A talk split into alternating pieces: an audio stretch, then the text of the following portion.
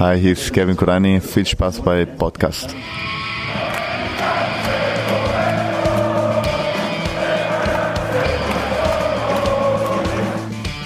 Es gibt immer Höhen und Tiefen im Fußball und wir werden auch aus diesem Tief wieder rauskommen. Rund um den Brustring. Der VfB Stuttgart Fan Podcast. Ich glaube, alle sollten zusammenhalten und unten rauskommen und äh, dass wir nächste Saison in der ersten Liga spielen. Wir spielen in der zweiten Liga, unsere Fans gehören in die Champions League. Das ist, ähm, wie gesagt, mit keinen Worten zu erklären. Herzlich willkommen zum Podcast rund um den Brustring. Mein Name ist Lennart und dies ist Folge 21 und auch bei dieser Folge ist wieder der Tom dabei. Hallo Tom. Hallo. Und auch heute haben wir uns wieder einen Gast eingeladen. Das ist diesmal der Erik. Hallo Erik. Hallo. Tom, möchtest du einen kurzen Überblick geben über die Themen, über die wir heute in Folge 21 reden? Sehr gerne. Als allererstes geht natürlich um unseren Gast Erik. Dann äh, blicken wir auf die letzten Spiele gegen Bochum Fürth zurück und natürlich auch, ähm, ja, werden wir kurz auf das Testspiel gegen Ingolstadt eingehen. Ähm, dann geht's weiter mit einem Ausblick äh, in die nächste Woche oder in die nächsten Wochen besser gesagt gegen Dresden, München und das Derby. Und dann gibt's natürlich noch unsere super beliebte Wahl zum Spieler der Folge. Genau. Ja, Erik, ähm, zunächst erstmal zu dir. Ähm, erzähl doch mal ein bisschen was über dich. Wo kommst du her? Was machst du so? Ja, also ganz ursprünglich komme ich aus Gera im schönen Thüringen und mich hat 2009 hier ins Ländle verschlagen und ich bin 43 Jahre alt, so alt wie ein Fußballspieler, zu dem wir später noch kommen, äh, der denselben Jahrgang hat. Ich habe zwei Kinder, eine elfjährige Tochter, einen vierjährigen Sohn und die sind zum Glück beide VfB-Fans. Also ich habe da alles richtig gemacht, glaube ich. Ähm, ja, meine Tochter hat auch einen YouTube-Kanal, wo sie irgendwelche Nintendo-Spiele testet. Wen das interessiert, kann mal gucken. YouTube Tabita TV. Ich selber mache ja den Kinocast, den manche vielleicht kennen. Eine Podcast-Sendung über Kinofilme, Sneak Previews und so weiter hier aus Stuttgart. Und ja, für euch habe ich das Intro oder mache ich immer mal die neuen Intros, je nach Saison oder wenn es da mal was Neues gibt. Ja. Das ist so. Mhm. Weiß nicht, was ihr noch wissen wollt. Vielleicht, wie ich zum VfB gekommen bin oder. Das ist eine gute Frage, genau. Wenn du sie nicht gestellt hättest, hätte ich sie dir jetzt gestellt. Ja, das ist ein bisschen kurios. Also ich bin ja, wie gesagt, aus Thüringen und meine damaligen Klassenkameraden und, und Freunde und sowas, die hat's irgendwie damals zu der Zeit alle irgendwie zum, äh, zum HSV gezogen oder zu Bayern München später dann oder Borussia Dortmund. Gibt's auch sehr viele, viele Fans und ähm, bei mir war es aber VfB deswegen, weil mein Opa, der, der hatte früher Handball gespielt und war, bevor die Grenze zu war, war der öfters mal auf irgendwelchen Auswärtsspielen mit seiner Handballtruppe und da hatte er damals äh, Spieler kennengelernt gehabt von von Kaiserslautern und vom VfB. Und zu denen hat er irgendwie so ein bisschen eine, eine Freundschaft erhalten und Brieffreundschaft auch. Und deswegen, also als ich dann äh, geboren war und herangewachsen bin, sage ich mal so, ähm, hat er mir das halt immer erzählt und er hat halt immer Sportschau das verfolgt, wie sich die zwei äh, Vereine da so schlagen und wie wie es bei denen gerade so läuft und hat mir da alles erklärt und da war ich ja noch ganz klein, da konnte ich mir das noch nicht so richtig merken und ja, hab halt mit ihm zusammen, wenn da mal ein Spiel übertragen wurde, das war ja damals noch nicht so, wie es heute ist, dass man auf Sky irgendwie alle Spiele, alle Tore sehen kann, sondern das, äh, da musste man ja Glück haben, wenn da mal eins übertragen wurde und manchmal dann auch nicht live, sondern irgendwie später mal. Hm, habe ich das mit ihm dann immer angeschaut und äh, als er dann leider äh, gestorben ist, dann war für mich irgendwie das Thema Fußball erstmal völlig in weiter Ferne und ich habe mich erstmal für ganz andere Dinge interessiert und es fing dann erst so pff, wieder so, ich würde mal sagen, so 2004, 2005 ungefähr wieder an, als ich dann äh, Sky auch hatte und immer mal so ein paar Spiele geschaut habe, dass so wieder die Begeisterung dann erwacht ist und natürlich dann, vielleicht hat auch unterbewusst, äh, hat es vielleicht auch dazu geführt, dass es mich irgendwie ins Ländle gezogen hat dann 2009 und ähm, ja, seit 2015, 2015 war ich dann auch zum ersten Mal im Stadion, was aber weniger daran lag, äh, dass ich selber mal hin wollte, sondern meine Tochter wollte unbedingt mal hin. Und da habe ich damals eine Karte gekauft bei eBay. Und das war gerade irgendwie zu einer Zeit, wo die Karten sehr knapp waren. Und wir haben auch meistens uns nur so paar Tage vorher mal dafür entschieden, mal zu gehen. Äh, also relativ knapp vorher. Und dann bei eBay waren die relativ teuer. Und dann hat sie ihr das erste Mal ganz gut gefallen und dann wollte sie wieder hin, habe ich wieder bei eBay irgendwelche Karten gekauft, Kleinanzeigen gesucht, ne? Und irgendwie, nachdem wir das zwei, dreimal gemacht haben, habe ich mir gedacht, naja, jetzt hast du so viel Geld ausgegeben, da kannst du eigentlich auch Dauerkarten holen. Und ja, seitdem haben wir Dauerkarten. dann diese Saison ist natürlich ein bisschen ungünstig, weil ja die Montagsspiele mit 20.15 Uhr, mhm. äh, wenn sie dienstags in die Schule muss. Und da lade ich dann meistens irgendwie einen Arbeitskollegen mit ein oder so, da kann der dann den Platz besetzen. Sehr schön. Ja, spannende, äh, spannende Geschichte. Ähm, erzähl doch mal ein bisschen was über deinen Podcast, den Kinocast. Ja, äh, wir, wir gehen äh, jede Woche hier in die Sneak Preview. Das ist so eine sogenannte Überraschungspremiere. Das heißt, man, man weiß jetzt nicht genau, welchen Film man überhaupt sehen wird. Und also primär ging es eigentlich darum, dass wir über diesen Sneak-Film immer gesprochen haben, weil das ja ein Film ist, der meistens erst paar Wochen oder manchmal sogar Monate später erst im regulären Programm anläuft, damit sich die kinointeressierten Zuhörer schon mal ein bisschen Bild machen können. Wie ist der Film? Worum geht's da? Und wir hatten jetzt zum Beispiel, zuletzt hatten wir Lombok, also nee, Lombok heißt der neue, mhm. äh, der läuft ja auch erst an. Und ja, da reden wir halt darüber. Da kann sich jeder so ein bisschen ein Bild machen. Und dann ist irgendwie so peu à peu dazugekommen, dass wir auch über andere Filme, die wir so auf Netflix gesehen haben oder auf Blu-ray, DVD oder wenn wir halt so regulär ins Kino gehen, dann sprechen wir da auch drüber. Und ja, ähm, genau, und den machen wir, mache ich jetzt seit 2006, nicht immer in der gleichen Besetzung, das wechselt halt immer mal, wie gesagt, damals habe ich angefangen noch in Thüringen und mittlerweile hier in Stuttgart. Haben wir auch ein ganz gutes Team und könnt ihr ja mal reinhören, kinocast.net. Sehr schön. Gibt es einen aktuellen Film, den du empfehlen würdest, der momentan im Kino läuft? Das äh, von Zuhörer. Also Lombok kann ich sehr empfehlen. Tatsächlich. Also wer den alten Film Lombok kennt, diesen Kifferfilm, der neue war sehr, sehr lustig. Ich habe Tränen gelacht, seit langer Zeit mal wieder im Kino. Sehr schön. Ja, Tom, äh, möchtest du denn unsere drei Fragen an den Erik stellen? Selbstverständlich. Ähm, was war denn dein erstes VfB-Trikot? mein erstes Trikot, also ich Besitzt du überhaupt eins? ich, oh ja, ich habe ich hab mehrere. Also ähm, von einem normalen, sag ich mal, bis hin zu einem XXL, was ich über meine Jacke im Winter ziehen kann, weil wir ja, im Winter kann es ja ganz schön kalt werden. Ähm, ja, ich überlege gerade, ich habe mir auf jeden Fall, nachdem die Grenze auf war, so 1990 oder 91 muss das gewesen sein, habe ich mir mal im Westen, wie so schön hieß, habe ich mir tatsächlich mal ein Trikot gekauft gehabt. Das war aber ohne Name. Ähm, das ist aber mittlerweile durch etliche Umzüge und so weiter schon irgendwie, weiß ich nicht mehr, wo das ist. Und sag mal, das, das erste jetzt wieder, das erste neuzeitliche Trikot, was ich mir gekauft habe, war 2015, als ich da mit meiner Tochter mhm. wieder ins Stadion gegangen bin. Mit Rücken? Wer war denn? Also sorry. Alles nee, gut, Rückennummer. Äh, ich bin nur mal am überlegen, wegen Rückennummer und so, das übliche Problem, was ihr auch öfters mal diskutiert hier. Ne? äh, also die, die ersten, die waren immer ohne. Und äh, ich habe mir dann mal eins geholt mit 8, 10 und dann die 93 als Zahl. Mhm. So ein bisschen unverfänglich. Und es war dann immer so, jedes Mal, wenn mir ein Spieler gefallen hat, also ich war zum Beispiel sehr angetan von Martin Harniger, dann war der eh nicht mehr da. dann hatte ich gedacht, okay, das in der nächsten Saison holst du dir vom Harniger, dann war er auch nicht mehr da und so. Ähm, ja, nee, ich, äh, also Namen habe ich nicht drauf, aber was ich drauf habe, sind Autogramme auf meinem. Ich habe versuche immer jedes Mal ein, mindestens ein oder maximal zwei Autogramme drauf mhm. äh, zu bekommen.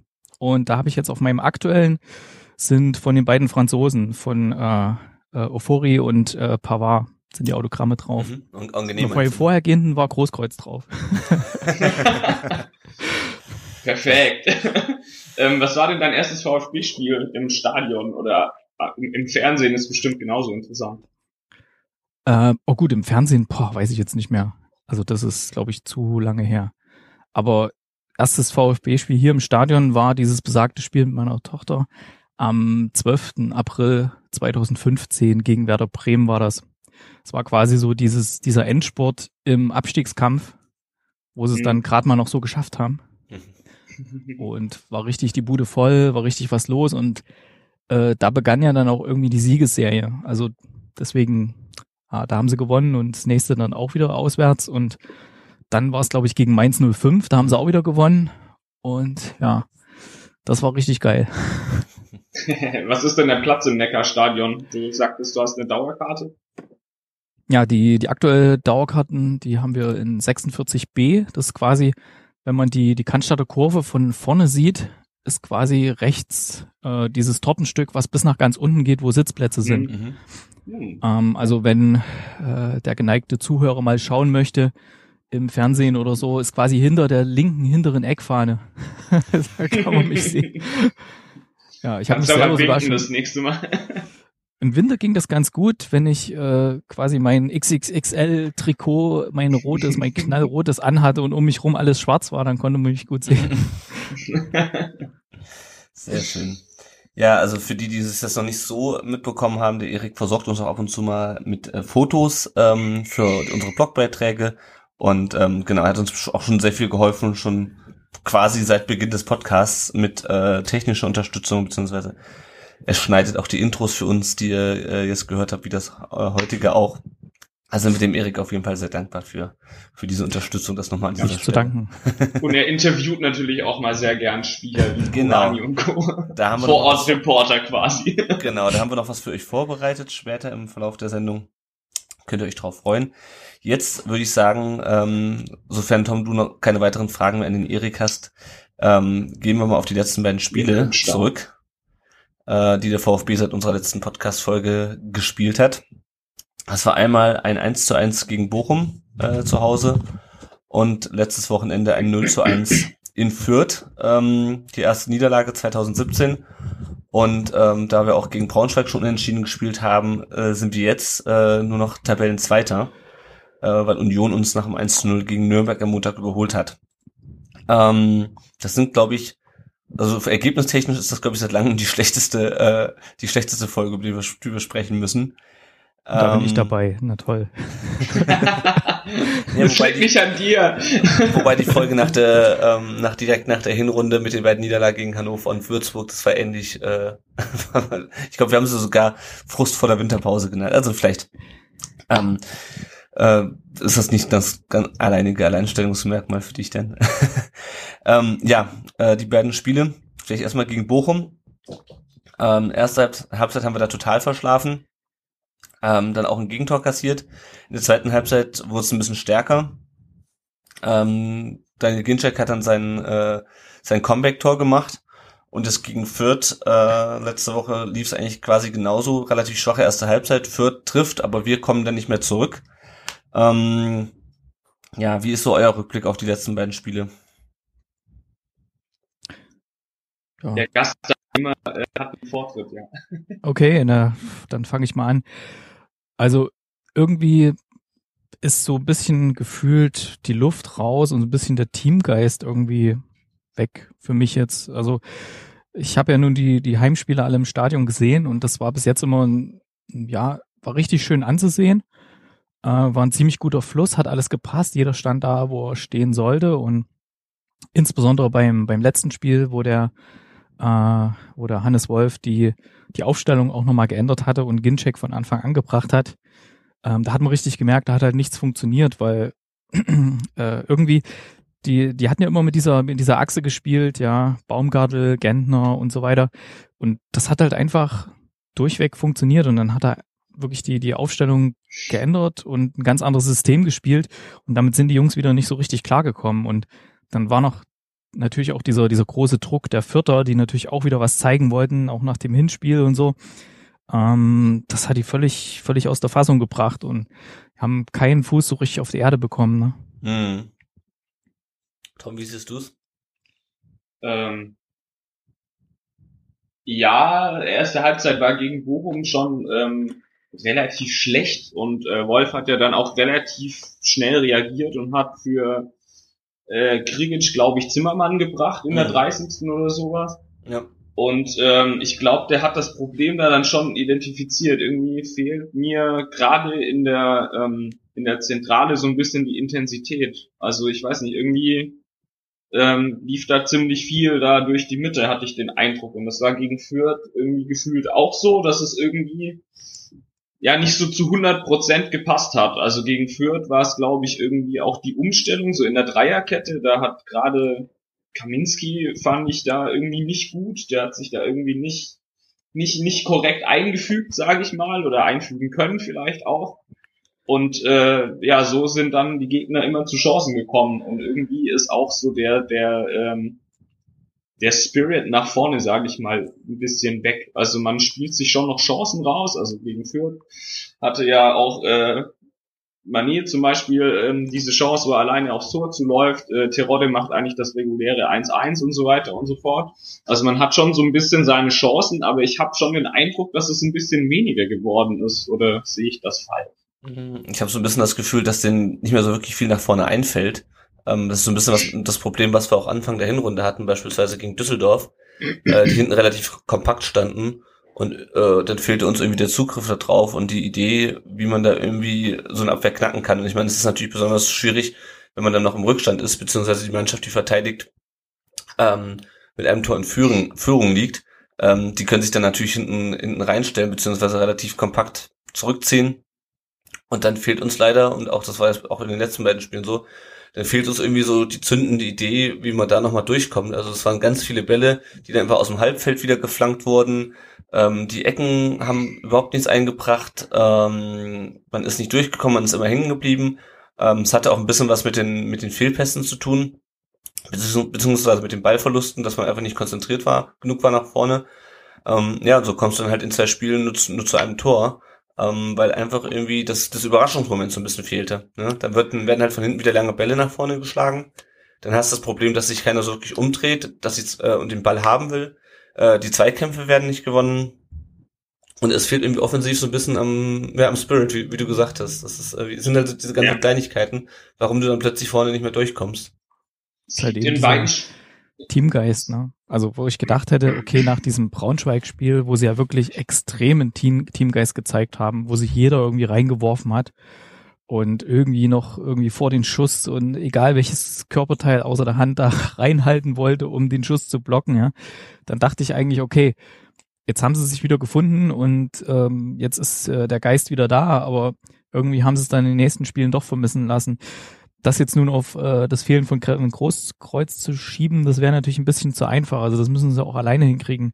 Und gerade in der Situation, aber es ist wieder dieser typische VfB-Schlendrian, der da eingekehrt ist.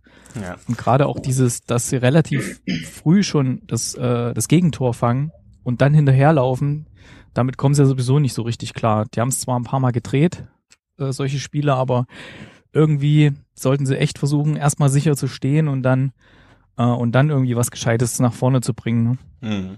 Ja, da wollte ich gerade auch einhaken ja. bei, bei den frühen Gegentoren. Ich glaube, das ist ein, das eigentliche Problem an den beiden Spielen gewesen. Ich meine, du, du trittst da dann auf, kommst irgendwie nur schwierig ins Spiel, weil, glaube ich, auch der Gegner ja dir schon auf den Füßen steht. Also man, man muss ja auch mal sagen, dass äh, gerade Bochum und Fürth waren jetzt wieder zwei Mannschaften, die äh, eigentlich 110 Prozent gegen uns gespielt haben. Ich meine, ja, das, das ist ihr gutes Recht und äh, da müssen wir auf jeden Fall auch gegenhalten. Aber ähm, ja, das erklärt glaube ich, dann auch so ein bisschen. Du kommst dann nicht ins Spiel, dann fängst du dir die frühen Tore. Das darf natürlich nicht passieren. Aber wenn du diese frühen Tore gegen dich fängst, dann, dann rennst du halt einfach mit dem Rückstand hinterher und die äh, Gegner können relativ einfach, habe ich dann den Eindruck, gegen uns verteidigen und uns fällt dann nichts ein. Mhm. Ich meine, wenn man gegen Fürth das 1-0 macht, äh, als Mané da allein auf dem Torwart äh, zuläuft, dann läuft das Spiel hundertprozentig anders. Da bin ich überzeugt davon. Ja. Aber ja, vielleicht fehlt da auch so ein bisschen das Glück dann. Zumindest was dann mal so, also dass so einer dann halt reingeht, klar, ist vielleicht auch können und so weiter, man muss den halt machen. Aber die Spiele laufen halt auch jetzt gerade irgendwie nicht so in unsere Richtung, habe ich das Gefühl. Ja, Glück ist so das eine, aber der VfB hatte eigentlich das Glück, in Anführungszeichen, was er jetzt diese Saison hatte, war eigentlich das, äh, das Glück des Tüchtigen. Also die haben halt wirklich was getan ja, das und, und sich das erarbeitet. Und äh, es könnte auch durchaus mit daran liegen, die, die Spiele sind halt nun mal sehr schwierig in der zweiten Liga. Das sagt ja der Hannes Wolf auch. Du brauchst halt einfach erfahrene Leute. Terotte ist momentan schon gehandicapt, auch wenn er selber sagt, er wäre es nicht, aber er ist es einfach durch die Maske. Und ähm, ja, wen hast du sonst noch als erfahrenen, äh, als erfahrenen Führungsspieler? Klar, Christian Gentner. Äh, der hat absolut geniale Momente. Ja, aber dann hat er auch wieder Momente, wo du denkst, oh, what the fuck? Ja. Und leider sind halt diese, diese Momente, äh, oder, oder häufig ist er halt einfach so, schwimmt er halt so ein bisschen im Mittelfeld. Das passt nur gerade von der Position her, aber er schwimmt da so ein bisschen dahin und ähm, ja, du, Weil du ich ihn gegen. Bochum echt stark fand. Also Das stimmt, das stimmt, aber- Bochum war Gentner einer der, der besten Spieler meiner Meinung nach. Das stimmt, aber er muss halt ein richtiges Ausrufezeichen setzen und dann ähm, dann dann läuft's auch wieder. Wenn er das schafft, wenn er einfach nur die Bälle gut verteilt, klar, das ist seine primäre Aufgabe. Aber hey, er ist immerhin der der Kapitän. Er muss halt wirklich mehr bringen, als als eigentlich von ihm erwartet wird. Und da fehlen halt einfach wirklich auch diese diese genialen Momente, wo halt dann einfach mal mit nach vorne gehen und einfach mal das Ding macht. Wenn alle nur im 16er hin und her passen und keiner hat, hat den Arsch in der Hose auf gut Deutsch gesagt, das Ding mal drauf zu hämmern. Und das musst du halt in der zweiten Liga machen und die anderen machen das halt. So ein Fürth, die rennen halt drauf und hämmern auf das Tor, kostet es was es wolle und dann geht er halt auch mal rein. Ja, das ist tatsächlich was, was, was mir gegen Bochum echt auf den Sack ging. Also du fängst dir dann irgendwie das 1-0 oder das 0-1, wie auch immer, und dann kam ja erstmal keine Reaktion. Also das 1-0 ist ja irgendwie in der zehnten gefallen Mhm. und dann, dann sind wir ja total geschwommen. Also die, die nächste Viertelstunde, da hätte hätt Bochum locker das 2-0 machen können. Und erst als dann Wolf reagiert hat und in der 30. oder was dann äh, eben äh, ja doch Krigic rausgenommen hat und Zimmermann dann gebracht hat, dann ist es ein bisschen besser geworden, habe ich das äh, Gefühl. Ich weiß aber auch gar nicht, ob das dann jetzt an Krigic oder an Zimmermann liegt oder ob die Mannschaft dann einfach wieder ein Signal gebraucht hat. So, hier Jungs, äh, was macht ihr gerade? Ich wechsle jetzt und ihr, ihr müsst mal aufwachen, so ungefähr. Und ähm, das, das ist schon, was mich stört eigentlich. Ich Dass man das halt, von okay, man fängt das 1-0 und dann statt äh, nochmal eine Schippe draufzulegen, ist man erstmal so, oh Gott. Ich finde aber auch, das ist was, was die Mannschaft selber auf dem Platz, also nicht komplett, aber zumindest ein bisschen selber lösen können muss. Also das, Ja, die keine müssen ja Frage, mal aufwachen. Das war ja gegen Fürth die zweite Halbzeit, ja, wo du denkst, okay, äh, gegen Bochum sind wir in der zweiten Halbzeit auch stärker zurückgekommen. Dann kommen die in Fürth aus der Pause und es passiert nix. Also die haben ja, das lief ja genauso weiter wie in der ersten Halbzeit. Ähm, und äh, zu ein paar Sachen, die ihr gerade gesagt habt, also klar, ich halt auch nichts davon, das mit Kevin Großkotz in Verbindung zu bringen. Ähm, also wer, das macht auch, glaube ich, keiner in der Mannschaft ernsthaft. Äh, bei Facebook habe ich das jetzt ein paar Mal gelesen, aber es ist halt nicht für eine, für eine Ausrede. Ähm, ja, der VfB, ähm, man hat halt so das Gefühl, dass die geben halt nicht die 100 Prozent, wie ihr schon gesagt habt. Das sind halt eher so 80 Prozent. Also das Problem ist halt, dass die Gegner ähm, halt alle 120 Prozent geben, gegen uns geben. Also es war ja schon gegen Würzburg auch so ähm, Ende der Hinrunde, die auch alles reingeschmissen haben gegen uns. Und wir waren total überrascht davon und haben uns dann von denen überrollen lassen. Ähm, ganz so ganz so viele Tore haben wir jetzt diesmal nicht kassiert, aber es war trotzdem so, dass der VfB irgendwie mit diesem mit dem Einsatz von des Gegners und dieser keine Ahnung dieser dieser Bereitschaft, da einfach alles reinzuschmeißen gegen uns, nicht klargekommen ist. Und ähm, ja, man hat es ja in Fürth auch gesehen, da war dann irgendwann war dann auch bei uns die Luft raus. Ähm, ja, über Christian Also Gentner. diese, Hm? diese. Bereitschaft, was du gerade angesprochen hast, alles reinzuwerfen. Das ist ja wie, ich meine, wir haben auf Arbeit, wir machen viele so ja Projekte und in so einem Projektteam, da hast du halt auch verschiedene Persönlichkeiten. Du hast halt welche, die sind nun mal irgendwie Teamleader äh, und dann gibt's halt viele, die einfach das machen, was ihnen gesagt wird. Dann gibt's halt manche, die dann auch, wenn es hart auf hart kommt oder wenn es mal schwierig läuft, dann irgendwie die anderen wieder motivieren. Du hast halt verschiedene Personen, die hast du auch in so einer Fußballmannschaft und äh, ich sage jetzt nicht, dass Kevin Großkreuz da fehlt, aber es fehlt, es fehlt seine Art, sage ich, ja. Mhm. Ähm, weil schau dir die doch mal an. Also wie gesagt, Ke äh, Christian Gentner, super Typ, absolut genial. Und wenn er richtig äh, seine genialen Momente hat, dann zieht er die anderen auch mit. Ja. Aber jetzt so von der Motivation her, so richtig kampfsaumäßig ist er halt nicht. Nee. Ja. Und es fehlt halt wirklich diese, diese Person. Der Terodde ist auch so ein Typ, der kann die anderen mitreißen, aber der hat momentan irgendwie, ist er gehandicapt. Und we, wen hast du da noch? Also die jungen Spieler, pff, das ist ja momentan, die sind ja alle sehr jung. Da wird sich keiner trauen, sich über irgendeinen so einen Erfahrenen zu stellen und da irgendwie versuchen, hier, ja, jetzt mache doch mal oder so. Das wird ja keiner von den jungen Spielern zu irgendeinem Altgedienten da sagen. Ja. Ach, Aber das glaube ich schon. Also ich glaube zum Beispiel Ja. Baumgartel oder so ist auf jeden Fall einer, der Ja, sich ja. da reinhaut. Ja, ja. Und, ja, und ja, auch junge, auch jung, keine Frage, also junge Spieler sind doch auch Profis, die wollen doch auch gewinnen in der Regel. Also ist ja. so.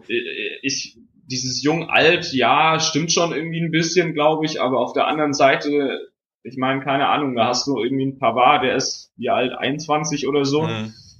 Das sind ja jetzt keine jungen Kerle so gesehen. Also die die können, die wissen doch, dass sie kicken können und so. Also das ist ja nicht verboten, dass da von dem jungen Spieler nichts kommt, so ungefähr.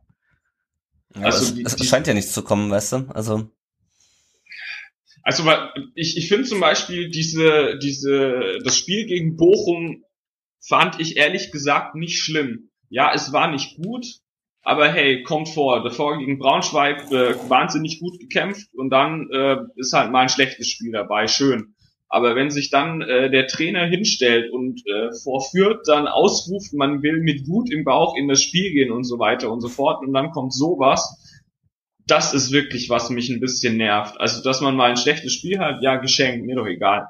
So ist es halt im Fußball, so ist es, keine Ahnung. Jeder, du hast vorher, hast es mit deiner Arbeit verglichen. Ich finde, das kann man irgendwie beim Fußball vielleicht nicht ganz unbedingt, aber es ist auf jeden Fall trotzdem so, dass man halt mal einen schlechten Tag hat. Ja. So, ne? Aber dass man halt dann gegen Fürth irgendwie kam ja echt schon relativ wenig, zumindest auch wenig Reaktion, fand ich jetzt. Oder es hat zumindest nicht gereicht und das ist, was mich ein bisschen nervt.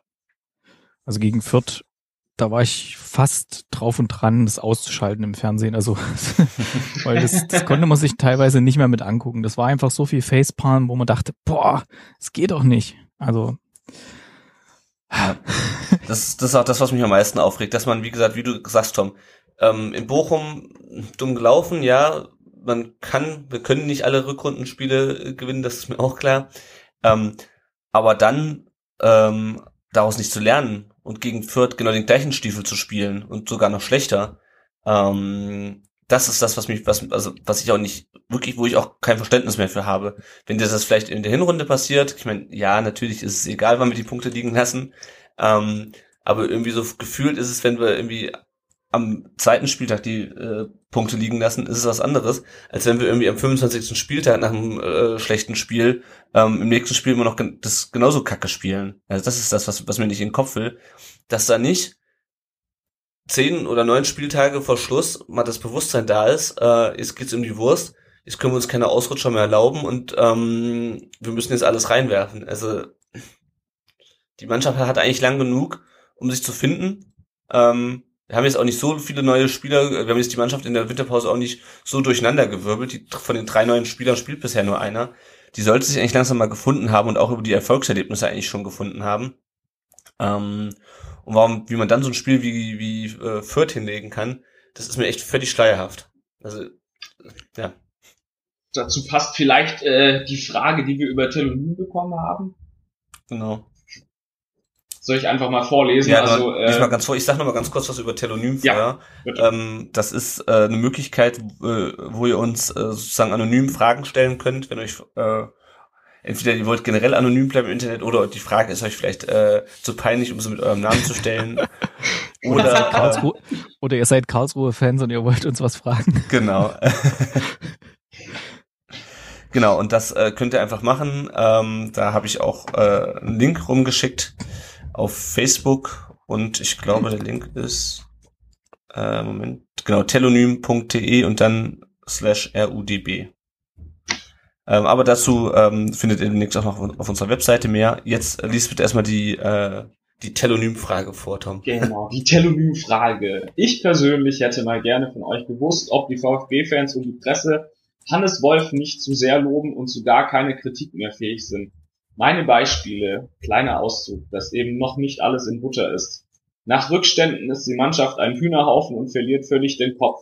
Die Abwehr ist immer noch das Problem, solche Ausrutsche wie gegen Würzburg und Dresden sollten nicht mehr passieren, sind sie dann aber doch in Klammer für Mentalität und ähm, spielt die Mannschaft wirklich besser als unser Luhukai. Das ist natürlich, äh, jetzt weiß man wahrscheinlich auch, warum das anonym gestellt wurde, weil man den äh, heiligen Gotttrainer Hannes Wolf äh, einfach nicht kritisiert. Ach, war das alles von einer Person, die ganzen? Das war alles von einer Person. Ja. Ach so. Okay. Ja. Ähm, ja, ich habe es auch schon, äh, gerade nach dem Fürth-Spiel und nach der ähm, sagen wir mal, missglückten Startaufstellung mit, dem, äh, mit der Dreierkette beziehungsweise der, der Fünferkette hinten, Ähm, hab mir schon auch vermehrt Kritik an Hannes Wolf ähm, gelesen. Ich sag mal so, es ist, ähm, ich finde es nicht unangemessen, ihn dafür zu loben, für die Sachen zu loben, die bisher gut gelaufen sind. Ähm, weil er schon, meiner Meinung nach, der Mannschaft zeitweise das beigebracht hat, ähm, teilweise das Spielerische auch, äh, aber vor allem auch das äh, von der Mentalität her. Also ich meine, die ersten Spiele, ich glaube, du äh, hast es vorhin gesagt, Erik, die fünf Siege zu Beginn der Hinrunde, das war halt auch das Glück des Tüchtigen. Ähm, und es ist ja vor allem auch Wolf, der immer wieder sagt, äh, wir geben uns damit nicht zufrieden, ich habe noch Verbesserungspotenzial gesehen.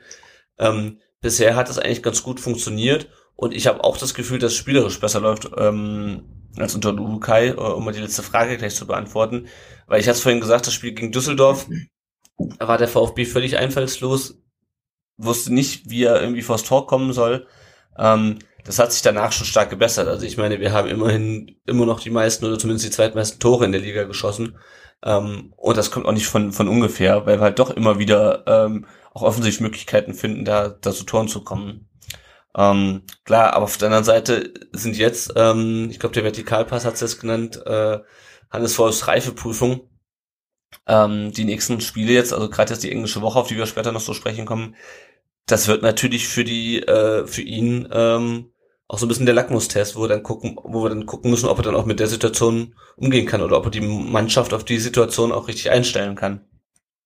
Ja, ist natürlich einfach, äh, Trainer zu sein oder, ja, weiß nicht, oder eine Firma zu leiten, die ähm, ja, die erfolgreich läuft. Ja, also das entscheidet sich ja dann wirklich, wenn es mal schlecht läuft. Und das ist jetzt gerade eine Phase, ich meine, zum Glück läuft es nicht ganz so schlecht, wie es beim VfB auch schon lief, aber ähm, es hat halt doch schon äh, einen Detscher bekommen, wie man in Thüringen gesagt hat. Und ähm, jetzt, jetzt muss er halt auch mal ernst werden mit seinen, mit seinen Leuten. Also wenn es alles gut lief, da hat er mit Sicherheit ja auch schon ein bisschen, aber vielleicht nicht in so einer Ernsthaftigkeit wie jetzt gerade. Jetzt muss er die Leute ein bisschen wachrütteln und da kommt es drauf an, äh, wie er das schafft. Das wird spannend. Aber also, ansonsten. Das glaube ich schon, dass er, sorry, dass er die ja. Leute wachrüttelt. Also wir waren, äh, Lennart und ich waren ja beide in Fürth und ähm, ich weiß nicht, ob das im Fernsehen auch rübergekommen ist, aber mir tat Wolf irgendwann mal nach einer halben Stunde echt leid. Der Typ ist auf der Trainerbank oder eigentlich nicht auf der Trainerbank, sondern in seiner Coachingzone rumgetigert wie ein wildes Tier. Also rumgestikuliert, rumgeschrien, hat sich brutal aufgeregt. Also offensichtlich ist das mal so gar nicht gelaufen, wie er sich das vorgestellt oder gewollt hat. Ähm, ich weiß natürlich nicht, was er sich wirklich gedacht hat und, und was dann so falsch lief. Wahrscheinlich hat ihm dort auch wie uns die Intensität gefehlt und so weiter.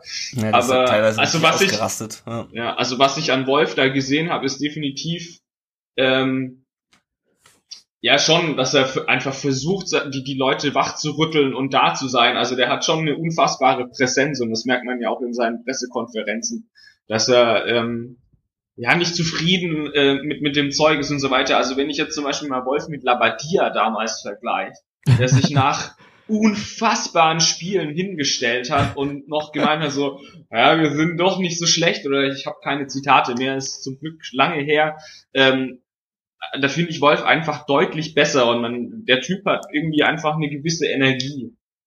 Was ich nicht verstanden ja. habe bei ihm in Fürth ist, warum er Ginczek da so nach außen gestellt hat. Also Ginczek hat ja irgendwie so mehr oder weniger links außen gespielt, gefühlt zumindest. Mhm. Ja, das habe ich irgendwie nicht kapiert und genau, äh, es war irgendwie komisch und ich habe auch den Eindruck, dass sich Ginczek da nicht unbedingt gut vorgekommen ist. Das weiß ich nicht.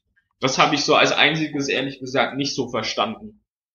Mhm. Man war halt irgendwie im, im, im Zentrum, hatte man meiner Meinung nach zu wenig Präsenz irgendwie. Ist ja auch ein bisschen geworden, als dann mal Krigic kam zur zweiten Hälfte. Was ich auf jeden Fall gut finde, also Hannes Wolf ist für mich irgendwie so das, ähm, das Komplettpaket an, an Trainer, was dem VfB eigentlich gut tut. Also was ich so bis jetzt gesehen habe und ähm, wenn man überlegt, zum Beispiel Hannover, die hatten auch einen relativ jungen Trainer und die haben den jetzt abgesägt, weil sie nur Platz vier sind oder so. Ey, was soll das? Also, mhm. und ich glaube, wir, das ist Kritik auf sehr, sehr hohem Niveau, was wir gerade machen. Wir sind immer noch Zweiter in, einer sehr, sehr harten zweiten Liga und ähm, er ist ein junger Trainer, der macht mit Sicherheit auch noch den einen oder anderen Fehler, bloß blöderweise sieht's hier halt jeder im Fernsehen seine Fehler und ähm, natürlich diese diese restlichen äh, die ganzen Bundestrainer, die vor dem Fernseher sitzen, ja, die, sind, die wissen es ja eh alle besser und ähm, ja, was, was ich halt gut finde, ist, dass es bei ihm nicht so diese Standardelf gibt, worauf sich jeder Gegner einstellen kann, wo jeder weiß, ah, okay, der spielt dort, dann muss ich den dagegen setzen. Es ist halt jedes Mal so eine Art Wundertüte. Mhm. Keiner weiß, äh, mit was äh, Hannes Wolf jetzt wieder aufwartet. Manchmal schlägt's halt nach hinten ja. oder geht's halt nach hinten los, wie jetzt gerade. Aber okay, mein, ja, kann, kann halt auch passieren, shit happens, ne? Dann muss man halt irgendwie was ändern und dann muss es halt irgendwie klappen und aber die Mannschaft muss halt wirklich dann dran ziehen, aber äh, weil du vorhin sagtest, dass äh, Hannes Wolf da so in der Coachingzone da rumgeschrien hat, das meine ich noch gar nicht mal so mit dem, mit der, mit der Reifeprüfung und mit der, mit dem ernsten Wörtchen, sondern eher das, was eigentlich außerhalb des Spiels dann passiert, wie er mit den einzelnen Personen dann im Einzelgespräch vielleicht spricht oder beim, beim Training oder so, wie er sich die ein bisschen rannimmt, wie er denen sagt, ruhig zu, pass auf, so geht's nicht, ne? Also mhm. quasi so im, ja. im Vier-Augen-Gespräch, ja. Ähm, ansonsten, wenn du da, ich weiß es nicht, wie es bei Fußballern ist, ich habe nie Fußball so aktiv irgendwie gespielt in einer, im Verein, außer so jetzt mal zum Spaß mit ein paar Freunden oder so. Ähm, ich weiß nicht, ob du dann, wenn du wirklich voll unter Last bist, wenn du in deinem Element bist, ob du das sehr stark mitbekommst, was der Trainer da von der Bank irgendwie schreit, wenn du da irgendwie gerade versuchst, nach vorne zu gehen oder so. Hm. Ja, kriegt man schon mit auf jeden Fall. Also okay. ich, äh, es kommt natürlich immer so ein bisschen drauf an, wenn, wenn äh, die Trainerbank auf der rechten Seite ist und nicht linker Verteidiger oder links außen spielt, dann vielleicht eher nicht so, aber man weiß schon eigentlich, was der Trainer will. das ist zumindest so meine Erfahrung. Ja. Also ich äh, hatte da seltenst Probleme und wenn ich Probleme hatte, dann wurde ich halt ausgewechselt. ich finde es auch ganz richtig, was du gesagt hast, Erik, dass der äh, Wolf halt auch die, ähm, die Mannschaft immer wieder auf den Gegner einstellt und es kann halt auch einfach manchmal nach hinten losgehen. Ähm, also wie gesagt, die Startaufstellung gegen Fürth, das war halt einfach, das hat halt einfach nicht so funktioniert, wie es sollte. Ähm, und da liegt es aber immer noch an der Mannschaft, immer noch das Beste irgendwie draus zu machen. Ähm, und ja, vielleicht, also ähm, es wird auch noch, noch mal die Abwehr angesprochen. Also äh, ich fand schon das 1-0 gegen Bochum richtig dämlich, das Gegentor, weil da plötzlich mit einem Pass die ganze Abwehrseite offen war. Und Fürth war eigentlich fast noch schlimmer, weil sich der Pavard und ähm, Kaminski irgendwie gegenseitig behindert haben. Ähm, Langerack hat überhaupt nicht damit gerechnet, dass die sich da vorne so dämlich anstellen und zack war das Ding im Tor aus 20 Meter. Also das ist das ist wieder so ein bisschen wie äh, Slapstick wie letzte, äh, wie letzte Saison so ein bisschen, habe ich, ähm, hatte ich das Gefühl oder beziehungsweise auch die Befürchtung. Ähm, ja, weil, gesagt, weil er ja auch hier über, über Telonym schreibt er ja auch, nach Rückständen ist die Mannschaft ein Hühnerhaufen, verliert völlig den Kopf. Ja, ähm, ist auch manchmal so, wenn, wenn irgendwelche Strafraumszenen sind, wird ein riesen Hühnerhaufen. Also das muss noch nicht mal ein Tor werden. Das verstehe ich halt auch nicht. Also man, man kommt eigentlich, ist man ja vom Kopf her, wollen sie ja auch in der erste Liga und man ist ja eigentlich noch dort. Warum ist da nicht so eine gewisse, so eine, so eine Sicherheit da, wo man sagt, hey, wir müssen jetzt hier nicht panisch agieren, ja, wir kriegen das irgendwie gewuppt. Ja, aber irgendwie schaffen sie es doch immer wieder, dass alles ein rumgestarkse und da wird da der Ball rumgestochert und so. Und das ist immer der Unterschied. Ich weiß nicht, ob, habt ihr bestimmt auch schon mitgekriegt, wenn man ein Spiel im Stadion sieht, ist es meistens nicht so dramatisch, weil man es einfach nicht so genau sieht wie zu Hause. Äh, wenn ich zu Hause vor dem Fernseher das gucke, äh, bleibt immer das Herz stehen. Und ich, oh, man sieht ja alles ganz genau, was die da für ein Zeug fabrizieren. Und im Stadion siehst du es so von Weitem so, ah, okay, nochmal gut gegangen, alles klar. Ja, wobei ich, ich finde im Stadion auch schon dramatisch genug. als ich, auch, ich weiß, weiß ich, ich glaube, das war das Bochum-Spiel, ähm, wo irgendwie äh, in Sua also der, der Ball äh, läuft auf die auf die Auslinie zu, Insua rennt raus und kickt den mit der Hacke vor dem eigenen 16er blind wieder zurück in, in, in, in, äh, in, ins Spielfeld. Ähm, also wirklich läuft, stoppt den Ball sozusagen und kickt ihn dann mit der Hacke wieder zurück, ohne dass er sieht, dass da irgendwer ist und der Ball geht natürlich zum Gegner. Das sind so Sachen, da frage ich mich, was soll sowas? Ja? Also ich habe irgendwie immer noch das Gefühl so ein bisschen, dass die Mannschaft denkt, dass, dass es irgendwie von, von alleine geht. Oder mit, sagen wir mal, mit, mit 80 Prozent oder mit irgendwie ein bisschen weniger oder mit so, so Aktionen halt. Ähm, man muss halt einfach bei der, bei der Abwehr viel brachialer werden, dass man halt wirklich zweitligatypisch auch das Ding einfach mal in Neckar schießt oder sowas. Wenn der Ball kommt, ja, um das einfach mal zu verhindern oder halt mal einen Einwurf irgendwie, keine Ahnung, aber jetzt nicht noch versuchen, das irgendwie rauszuspielen und da irgendwie besonders schön oder sowas. Das bringt ja Mhm. einfach nichts. Es muss halt einfach sicher werden. Lieber kein Tor, äh, dann lieber ein Einwurf statt ein Tor. Genau. Oder vielleicht auch sogar lieber eine Ecke anstatt irgendwelche kuriosen Aktionen, ne? Mhm. Ja. Ja, aber also das mit dem 80 Prozent äh, finde ich auch immer ha hart zu diskutieren. Also ich glaube, kein kein Profi geht äh, in ein Spiel und, und sagt sich so, heute reichen mal 80 Prozent. Also ich glaube, da gibt's einfach ach, ja einfach auch viele viele Faktoren. Du, du besetzt die Räume nicht vernünftig irgendwie und, und irgendwie läuft's dann manchmal halt einfach irgendwie scheiße oder so. Oder, Genau, oder also, also- ist halt schwierig, das äh, irgendwie dann dann äh, zu sagen, so ja, okay, die haben halt nur 80 Prozent gespielt oder so. Ich glaube, da, da, da spielen schon viele andere Sachen auch mit rein. Ja, aber wenn du wirklich über ein gesamtes Spiel lang jeden Zweikampf zu, oder jedes Mal zu spät kommst, fast jeden oder ganz viele Zweikämpfe das einfach stimmt, verlierst, ähm, jedes Mal irgendwie nicht da bist, wenn der Ball irgendwie zwischen zwei Spielern, also weißt du, so diese, so, diese entscheidende Biss, der hat halt gefehlt. Ja, Ähm, ja aber das stimmt schon. vielleicht können wir in dem Zusammenhang auch nochmal eine andere Frage diskutieren, die ich mir zumindest gestellt habe, ob dem VfB einfach die Tabellenführung nicht bekommen ist und dieser große Vorsprung. Wir hatten ja zeitweise, ich glaube, vier Punkte Vorsprung auf den zweiten und ähm, sechs auf den dritten und acht auf den vierten. Ähm, oder sogar noch mehr. Ich, das ist ja die Frage, bekommt das dem VfB einfach nicht so, so viel Vorsprung zu haben und in so einer relativ komfortablen Position zu sein? Wie seht denn ihr das? Ja, also das ist ja schon ein alt bekanntes Problem, aber was, was ist denn der VfB? Letzten Endes sind es doch Personen. Es muss, muss doch irgendwie über die Gruppendynamik kommen, dass irgendwie das entsteht in der Mannschaft, so nach dem Motto, ja, ja, heute brauchen wir uns ja nicht ganz so sehr reinhauen, es läuft ja sowieso schon irgendwie. Aber das ist eben das, was ich meinte vorhin mit diesem, mit diesem Kampfgeist und mit diesem Teamgeist. Und weil du vorhin sagtest, ja, wenn du die, den einen Ball verloren hast und den Zweikampf verloren hast und den Zweikampf, wenn du aber siehst, dass drüben auf der anderen Seite die dieselbe Position ähm, die, der Spieler, dass der sich immer noch voll reinhaut und der hat auch drei, drei verloren und der haut sich beim vierten Mal noch voll rein und beim fünften Mal und das klappt auch wieder nicht. Egal, der haut sich beim sechsten Mal rein. Dann machst du auch weiter. Ja, das ist halt einfach dieser Teamgeist und manchmal hast du halt den Flow, dass alles läuft. Ja, es kommt jeder Pass an und alles läuft und du spielst dich in Rausch.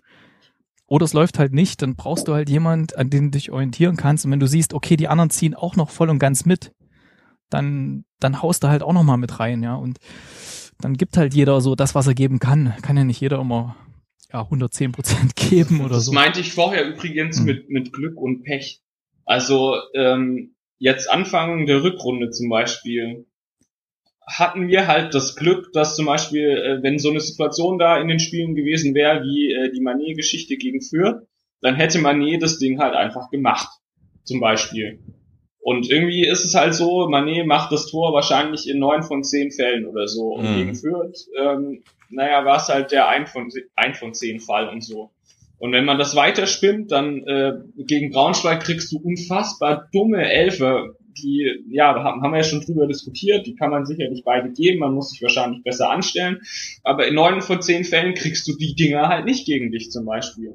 Hm. Oder ähm, in neun von zehn Fällen äh, ist das äh, 1-1 von Tirode halt auch einfach drin und dann ähm, spielst du eine komplett andere zweite Halbzeit.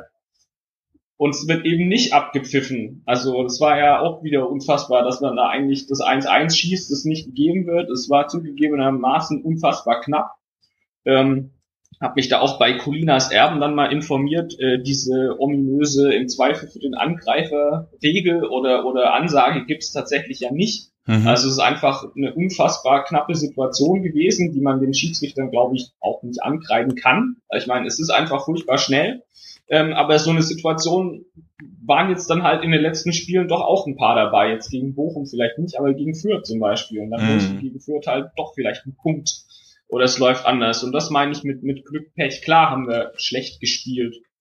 Kommt vor. Aber wenn ich mir jetzt Spiele von Hannover oder was angucke, sorry, die sind echt, die sind nicht besser als wir. Die machen dann halt irgendwie ihre Kisten, aber das ist dann halt auch wieder diese Geschichte, dann hast du halt eine Chance, die machst du in sieben von zehn Fällen rein und bei denen gehen die dann halt im Moment rein und bei uns irgendwie nicht. Also ich finde, das ist auch so ein bisschen Sache von einer Wahrscheinlichkeit. Weil es Mhm. ist vielleicht ein bisschen zu sehr auf, auf Wissenschaft bedacht. Ja, ist halt letzten Endes der, der, der Ralf Gunesch, der ja auch früher äh, selber aktiv Fußball gespielt hat, der bei der Bundesliga ist.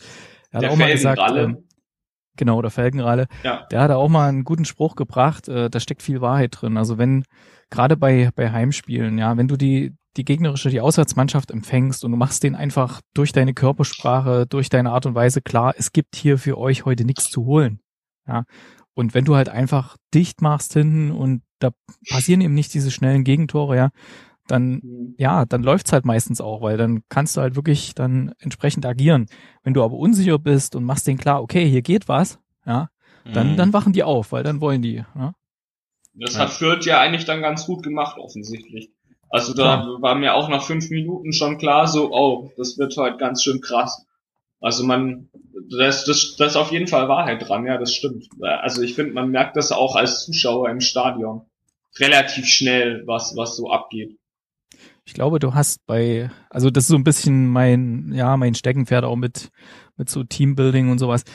Ich glaube, du hast zu einem bestimmten, bis zu einem bestimmten Zeitpunkt der, der Saison, du hast natürlich am Anfang, äh, sind die psychologischen Effekte sehr wichtig und gegen Ende. Ja. Also gegen Ende entscheidet sich's, wer, wer absteigt, wer aufsteigt und da die sportliche Qualität, klar, aber die hast du ja über die Saison eigentlich auch schon bewiesen, dass es geht oder dass es eben nicht geht.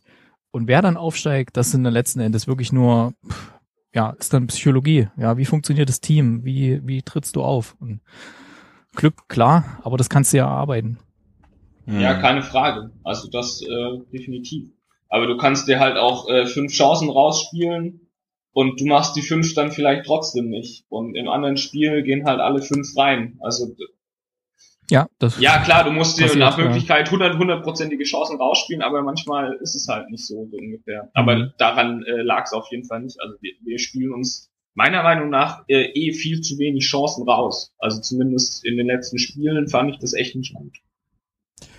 also mein, mein Rat an Hannes Wolf, falls er zuhört, hallo, ähm, wäre äh, wieder auf die Hallo auf, auf die Standardachse zu gehen ähm, und die, die Standardformation ruhig mal zu nehmen, weil da hat alles gut funktioniert. Ist immer dann, wenn er so irgendwie so mal wirklich mal krass das System gewechselt hat. Da sind sie ja schon gegen Dynamo untergegangen. Das darf auf jeden Fall nicht mehr passieren. Ja. Und ähm, ja, einfach mal das, ja, never change a winning team. Ne? Also vielleicht sich nur mit bestimmten Teilen der Mannschaft äh, anzupassen auf den Gegner, aber nicht mehr so radikal. Das, ich glaube, die, die Zeit der Spielereien ist jetzt vorbei. Jetzt muss es einfach laufen. Ja.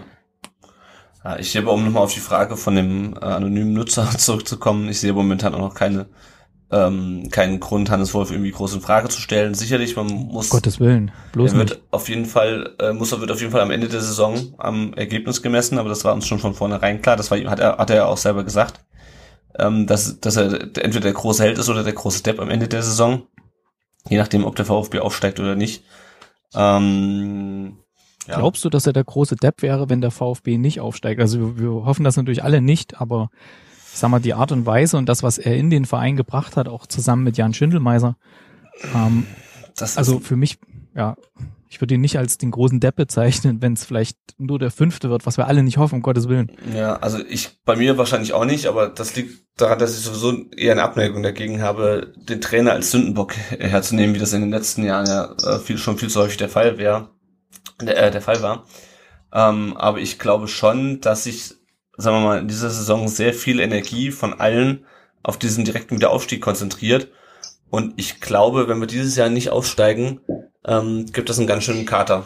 Äh, ähnlich wie dem nach dem, nach dem Abstieg. Ich glaube, für ganz viele Leute vom Selbstverständnis her, von, keine Ahnung, der ganzen Ausrichtung, von der ganzen Geisteshaltung her, wäre ähm, ein vierter oder fünfter Platz mindestens genauso schlimm wie der Abstieg im letzten Jahr. Ich ja, das schon- Fatale, Ich das Fatale wäre ja nicht mal das Sportliche, sondern das Fatale wäre ja wirklich das Finanzielle. genau. Ja. Weil da hängt ja jetzt echt viel dran und die meisten Sponsoren haben sich ja auch dazu bekannt, jetzt in diesem, in diesem Jahr äh, zweite Liga, äh, ja, die Sponsorengelder fast so hoch zu halten, wie sie es vorher hatten in der ersten Liga. Und das ist ja schon eine ziemliche Aussage, ein ziemliches Commitment. aber wenn es jetzt noch ein zweites Jahr zweite Liga wird, dann schrauben natürlich viele dann ihren äh, ihr Tat zurück und dann wird's halt wirklich ein Problem, weil dann musst du halt auch in der Geschäftsstelle viele Leute ähm, rausschmeißen, musst dann halt die, die Kosten extrem senken. Und dann kommt natürlich auch zusätzlich noch weniger TV-Geld rein. Also jetzt hat der VfB immer noch was bekommen gehabt aus der ersten Liga. Und also das sind gewaltige Einsparungen, die dann gemacht werden müssen. Also es geht dann durch alle möglichen Bereiche. Mhm. Deswegen versuchen die ja gerade auch diese, äh, diesen Nachwuchsbereich ein bisschen zu entkoppeln von dem eigentlichen und da eigene Sponsoren zu finden, auf die sie sich verlassen können, damit sie ein bisschen unabhängig sind von der, von der Sponsorenlage der, der ersten Mannschaft. Ja, ja, das ist es halt. Also ähm, momentan, also wir haben halt einfach eine Ausnahmesituation momentan, dass wir Spieler haben, die eigentlich teilweise von der individuellen Klasse zu gut sind für die Liga, die aber auch nur dieses Jahr bei uns spielen werden, wenn wir direkt, äh, beziehungsweise die auch dann nur weiter bei uns spielen werden, wenn wir direkt wieder aufsteigen. Ähm, und wir sind momentan so ein bisschen wie so ein Walfisch im Gartenteich, äh, eigentlich zu groß für die Liga. ähm, aber wenn Oh, das ist ein schönes Zitat. ne, Ja, das, das war echt gut. Das Also, ein, ein wundervolles Zitat. kann ich nehme nehm ich vielleicht als als Episodentitel. ihr ähm, solltet mal bei, bei Spreadshirts und Shop aufmachen, wo ihr eure besten Sprüche irgendwie als, äh, als T-Shirt oder sowas. Der ähm, VfB, der Walfisch im Gartenteich der zweiten Liga. Ja, aber ähm, wenn es so weitergeht, ähm, also wenn wir jetzt noch ein paar Jahre drin bleiben, dann sind wir irgendwann halt so ein Goldfisch wie äh, Kaiserslautern. Ja, aber ich meine, jetzt haben wir halt auch drei Spiele nicht gewonnen. Also es gibt auch irgendwie keinen Grund, jetzt alles in Frage zu stellen. nee, das ist, Also das tu, ist ja tun klar. wir jetzt, tun wir jetzt ja auch nicht. Aber Man sollte Ja, sich halt immer bewusst sein, was es für Konsequenzen hat, wenn wir nicht ke- keine. Frage. Ich würde es jetzt trotzdem gern wieder in eine positivere Bahn lenken und äh, über das Testspiel gegen Ingolstadt sprechen Mhm. kurz. Ähm, arg viel kann ich dafür, dazu auch nicht sagen, aber der VfB hat ähm, diese Woche in der Länderspielpause gegen Ingolstadt getestet, ähm, hat dort 1-0 gewonnen. Ähm, Werner hat das Tor gemacht. Ich hätte gerade fast Yay. gesagt Timo, Timo Werner, heilige Scheiße. ähm, ähm, Ginczek hat ähm, auch mal wieder einen Pfostentreffer gehabt. Ähm, war wohl ganz okay das Spiel, was mich, äh, also ich habe es nicht gesehen und ich glaube, es gibt es auch nicht bei VfB TV zu sehen. Ähm, ein Satz beim Kicker, äh, über den bin ich aber tatsächlich äh, gestolpert. Ähm, warte mal, wo ist er?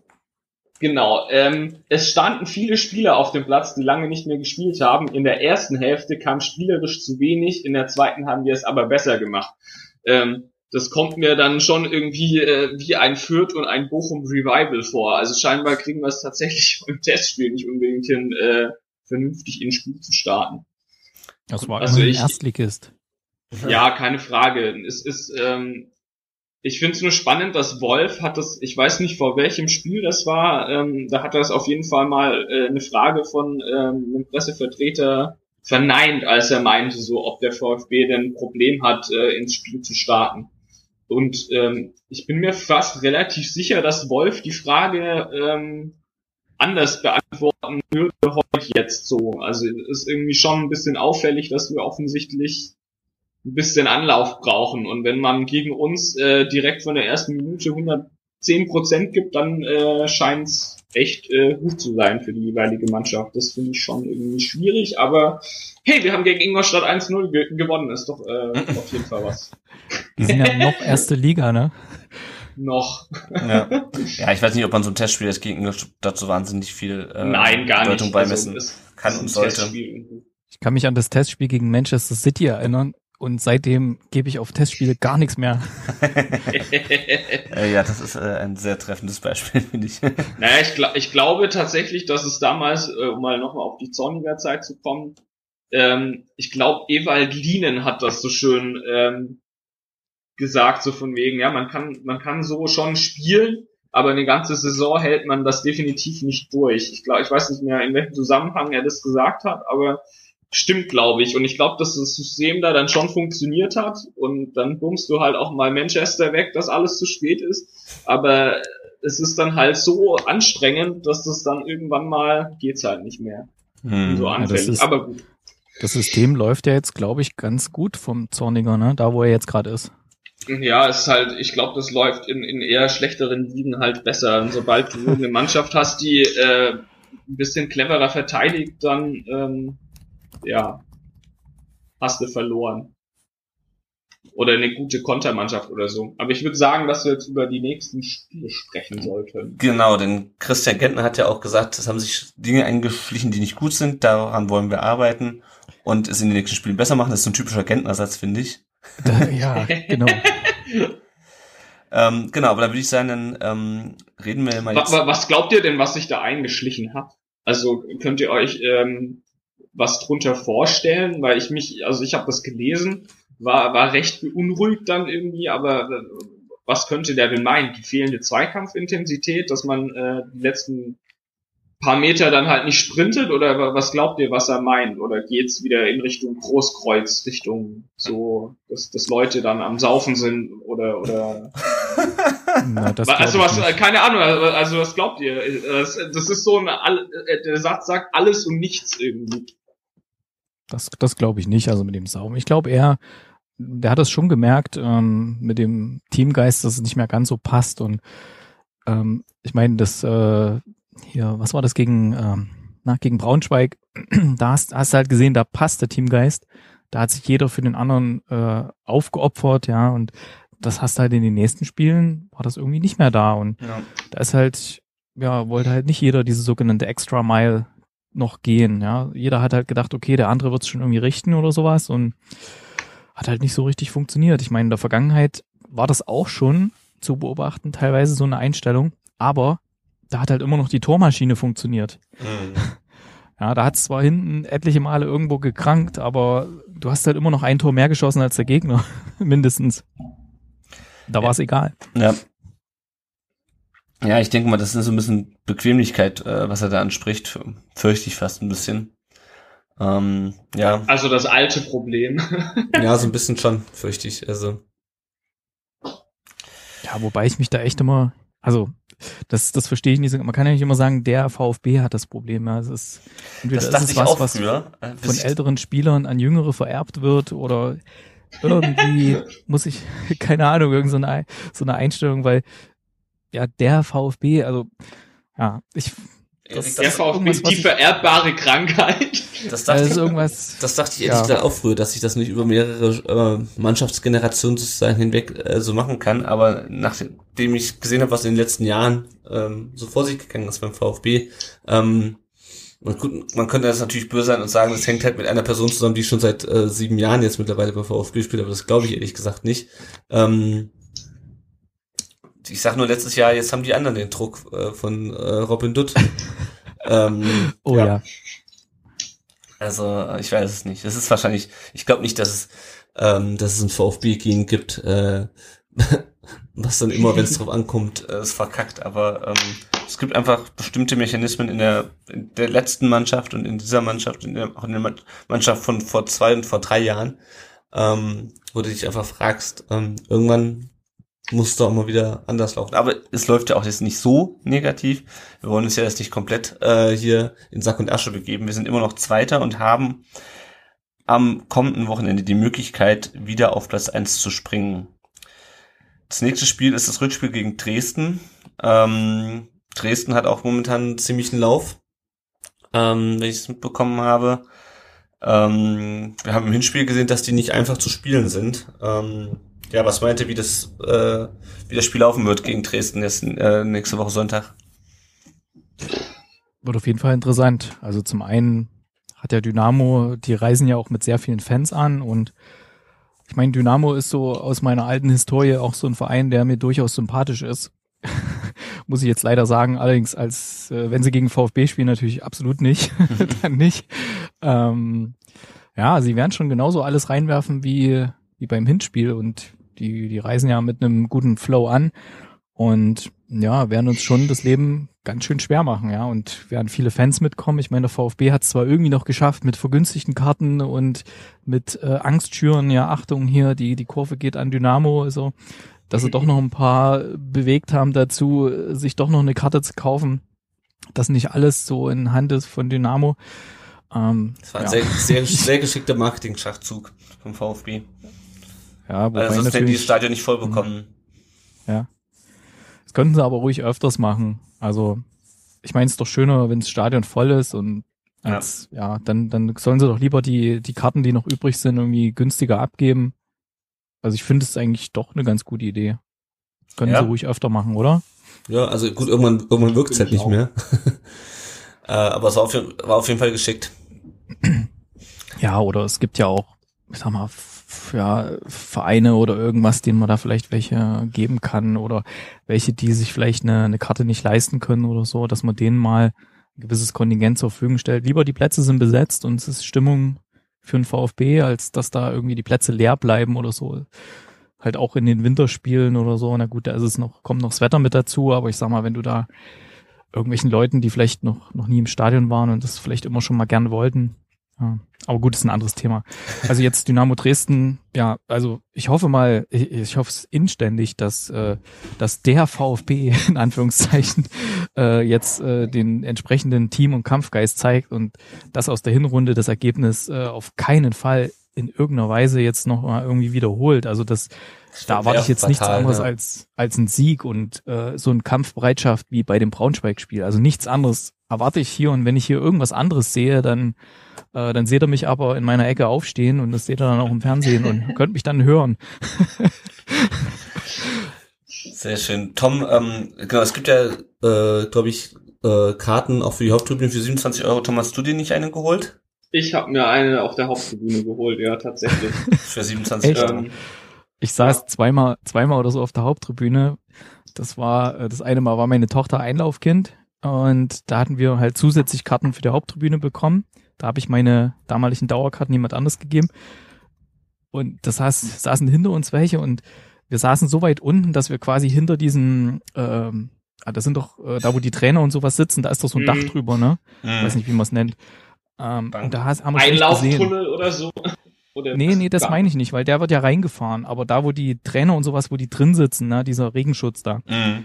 Und jedenfalls wurde es spannend und wir sind aufgestanden. Hinter uns saßen so ein paar alte Leute, so wie ähnlich wie die Alten von der Muppet Show. So, Setzt euch hin hier, hier sind Sitzplätze.